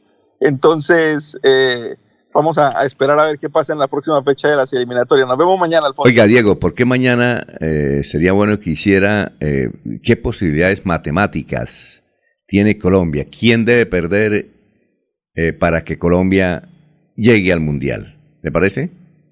Con mucho gusto, si quieren lo hacemos mañana, no hay Ma- ningún mañana, problema. perfecto. Muy amable. Diego, Bueno, éxitos. Alfonso, que esté bien. Bueno, eh, bien, muchas gracias a John allá en la ciudad de Barranca Bermeja, que está pendiente, vea usted, Diego. John López, ingeniero de Ecopetrol, que vive en el sector del Rosario. Son las 7 de la mañana y 16 minutos. Yo sé que es lo bueno.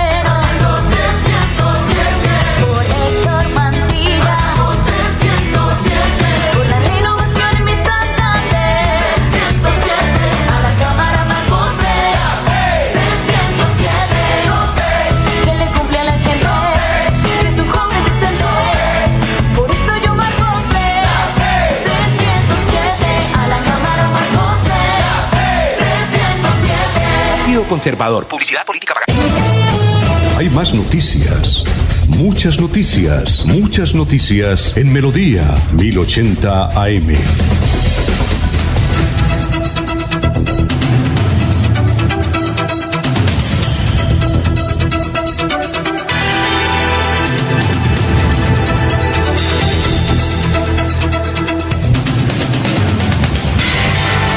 Bueno, vamos para la ciudad de Barranca Bermeja, son las 7 de la mañana, 17 minutos. Soel, ¿cómo está? Muy buenos días. Soel Caballero está en Últimas Noticias de Radio Melodía 1080 AM.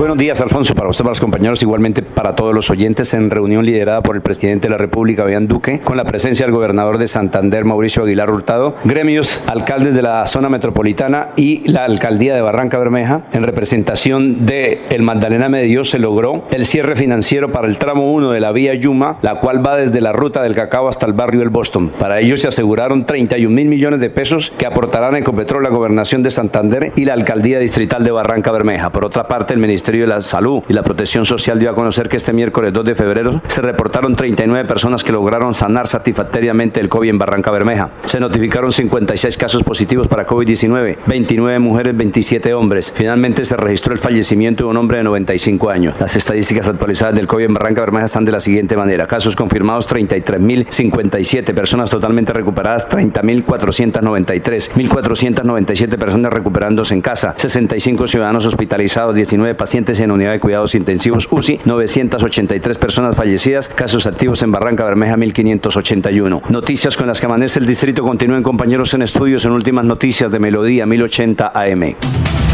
Son las 7 de la mañana, 18 minutos. Bueno, eh, le habíamos dicho al doctor Hernán, eh, eh, Álvaro Hernán Prada, que es, fue candidato a la Cámara, y recuerdan ustedes aquel episodio donde él tuvo que renunciar por aquello de los testigos con Álvaro Uribe. Álvaro Uribe renunció al Senado y el doctor Álvaro Hernán Prada, que es del departamento del Huila, tuvo que renunciar. Le habíamos dicho al doctor Álvaro Hernán que se comunicara a las seis y media. Su jefe de prensa eh, no, no estuvo pendiente y entonces eh, nos toca apenas un minutico, doctor, eh, saludarlo. Gracias por conectarse. Qué pena con usted. Muy buenos días. Alfonso, muy buenos días. Un saludo muy especial para usted y para toda la audiencia de Radio Melodía. Es que tenemos. Bueno, la verdad, estuve, ten- estuve muy atento. Tenemos muchas preguntas, porque yo estaba, estábamos pendientes para las seis y media porque teníamos a, a pregunta de, entre ellas, ¿cómo es posible que usted renuncie al Congreso, donde le dieron de todo? Usted tuvo que renunciar, prácticamente lo echan a la cárcel y ahora está de candidato al Senado. Nos toca un minutico, doctor, porque qué pena con usted. Tranquilo, pero aquí lo que, lo que hemos sido víctimas el presidente Álvaro Uribe y yo, pero sobre todo el presidente Uribe, quien le ha servido a este país y ha habido un ataque sistemático para buscar cómo lo sacan de la política. Yo a pesar de la renuncia del presidente me quedé en la corte un año más, tres años más esperando que la corte avanzara en un proceso donde no tienen nada contra mí. Renuncié porque la fiscalía mostró las pruebas y demostró la inocencia nuestra, tanto del presidente Uribe como la mía, pero querían utilizar mi proceso para hacerle daño a Uribe y yo no lo iba a permitir. Así que por eso tomé la decisión de renunciar. Y estoy en campaña para el Senado precisamente porque tengo la posibilidad de mirarlos a los ojos y no tengo ningún temor que al ser una vez elegido senador, la Corte continúe la investigación. Ninguna. ¿Le parece, doctor Álvaro Hernán, la usted vive muy ocupado? Mañana no puede, entiendo que está en sus actividades. ¿Usted está en Neiva? Estoy en Bogotá, Ah, ya. Nosotros tenemos una campaña, eh, por supuesto, como lo indica la circunscripción, muy nacional, y precisamente las banderas que hemos tomado de la seguridad, la seguridad que tiene que ver con la seguridad jurídica, el cambio que debe hacerse, las reformas a la justicia, sintonizarnos con una nueva realidad, luchar contra la pobreza, impulsar el desarrollo económico del país, me ha obligado a estar en todas las regiones. Espero estar en Bucaramanga pronto, Claro. en el departamento de Santander, recorriendo también las calles, hablando con los ciudadanos. ¿Le parece si cuándo viene Bucaramanga para tenerlo aquí en nuestra cabina y poder hablar? Eh, en 15 días estaré, si Dios me lo permite, en Bucaramanga. Pero cuando usted me diga, si quiere, mañana mismo programo, programamos para... Ah, si quiere, ah, pero es que me dice, me dice su jefe de prensa que mañana no podía porque por sus actividades, pero si quiere mañana a las 6 y 30 se puede conectar. O el lunes, si usted me lo permite. lunes, claro. El lunes entonces El lunes. A las seis y Entonces, media. el lunes para que no se cruce mañana con otra entrevista. Sí, perfecto. Bueno, a las seis y media. Gracias, doctor Álvaro Hernán, por aceptar la invitación. Muy Muchísimas gentil. gracias Alfonso. Un saludo muy especial para todos los santanderianos. Con el número 20 del Centro Democrático estaremos con lealtad, como lo he sido, no solo con el presidente Uribe, sino con los colombianos, en este caso con los santanderianos, demostrando que Colombia es un país pujante, que supera los niveles de pobreza, que supera los problemas y que tenemos una raza que nos va a permitir avanzar hacia el mundo moderno. Muchas gracias doctor Álvaro Hernán Prada por estar con nosotros. A ver, Laurencio, a ver si tenemos tiempo, porque usted tiene una interesante aclaración sobre eh, ese robo mm, supuestamente de mil cadáveres del cementerio central. A ver, Laurencio, lo escuchamos. Precisamente es Adriana Pérez, de la vicepresidenta del Consejo de Unidad, de Unidad de Víctimas del Conflicto Armado, pero que sea ella la que nos explique qué es lo que está ocurriendo sobre esta situación. y hasta el día de hoy no sabemos dónde están los cuerpos y donde ya habían 184 personas identificadas, las cuales sus familiares ya estaban esperando que se les pudieran entregar. Entonces, alcancen a dimensionar la problemática tan grande, porque es como si a quien está aquí en este momento hablando, le encontraran su padre y su tío, se lo entregaran a medicina legal y de un momento a otro ya no estuviera. Ese, ese es el cementerio. En ese trabajo que se hizo y que estamos articulando, quiero aclarar que fueron dos días de jornada, una de escucha con las organizaciones que fue el día de ayer, lo que permitió que hoy nos sentáramos con las instituciones, con las entidades territoriales, a contarles lo que pasaba en Santander y a buscar una solución. Muy bien, eh, entonces ahí está la aclaración, eh, la versión de la Iglesia Católica y la versión de ellos. Son las 7 de la mañana, 23 minutos. Una funeraria. ¿Cómo? Los cadáveres fueron entregados a una funeraria para su mantenimiento mientras se realizaban Entonces algunas... no es, no- entonces no es como dice la Iglesia Católica, que son No, no, no. informaciones Es que- inventadas por, eh, por, ¿por qué? Por los medios de comunicación. Oiga, Sí, pero es que la entregaron a una funeraria. sí, bueno. Y esa funeraria pues venía de un contratista que estaba haciendo las obras, pero el fenómeno es el siguiente, muere el señor contratista y muere el señor de la funeraria, entonces no se sabe dónde están esos No, cadáveres. es Pues, increíble. ese es el lío, o sea, por eso ya dice, estuvimos comenzando a indagar. Esa es la situación, que murió el de la funeraria y murió el contratista que tenía bajo, entre comillas, la responsabilidad de los cadáveres. Esa es la situación compleja, Alfonso. Bueno, y, Para y- eso existen los documentos también, ¿no? Imposible. ¿Quién, quién ma- maneja una cantidad de cadáveres y, y no hay un solo documento, un acta que respalde eh, eh, ese tipo de actividad? Lo otro, en Alfonso, es cómo se vinculan, cómo, cómo, con qué relación, cómo se hace la relación con la supuesta desaparición de, de- de estos eh, cadáveres de, acá en Bucaramanga con la masacre de, de- mayo del 98 de Barranca Bermeja, cuando allí se habla y todo el tiempo se ha hablado son de personas desaparecidas. bueno, sí. Pero es que los traen aquí para medicina. Es que eh, la cuestión es que medicina legal hace la, digamos, entre comillas, lo lleva al cementerio central, creo que es, y esa es la situación. Van ahí, a- a- quedan en depósito, entre comillas. Pero finalmente, los encargados de la remodelación del sector son los que sacan esos cadáveres y se los entregan a una funeraria para su custodia. Ese es el fenómeno que toca ahí investigar qué pasó. Bueno, eh, William Niño nos escribe de Suratá, dice que los políticos deben utilizar las carreteras para que se den cuenta, eh, sobre todo la carretera Curos-Málaga. A ver, eh, Jorge, la de irnos, son las 7 de la mañana, 25 minutos. Tenemos más comentarios aquí de los oyentes. Vamos a ver si mañana los evacuamos, son muchos y gracias por la sintonía. A ver, don Jorge. Don Alfonso, dos personas ya son sospechosas del el hecho en el que el cual se vio, se dio muerte a una perrita en el municipio de San José de Miranda, una perra de raza pitbull, la cual le fue, fue muerta a- con arma blanca y también le fueron arrancadas sus orejas. La policía ya está sobre la pista de estas dos personas que serían las sospechosas por este eh, hecho que eh, ha causado conmoción en el municipio de San José de Miranda. Luis José Arevalo Durán, que no pudo ir a Buenos Aires porque Colombia perdió con Perú, dice, muy buena descripción, Diego, de Buenos Aires. Hay que ir al sitio Señor Tango, espectacular la comida y el show musical. La de irnos, don Laurencio. Alfonso, mañana se inician las celebraciones de Santo Cristo de Guabatá, que es peregrinación, donde se reúnen en este municipio del sur de Santander unas 10.000 personas. Diversos sectores han cursado invitación para acompañarlos en la celebración el sábado, que es el Día de Santo Cristo de Guabatá, peregrinación que va desde Bucaramanga hacia ese municipio del sur de Santander. Bueno, eh, sigan en sintonía, ya viene el médico querido por los colombianos a hablar con ustedes, los oyentes, a través de melodíaenlínea.com y 1080m. Adiós. Últimas noticias los despierta bien informados de lunes a viernes. En todas las áreas de la información regional, un periodista de Últimas Noticias registra la información en Radio Melodía 1080 AM y en melodíaenlínea.com. Director Alfonso Pineda Chaparro.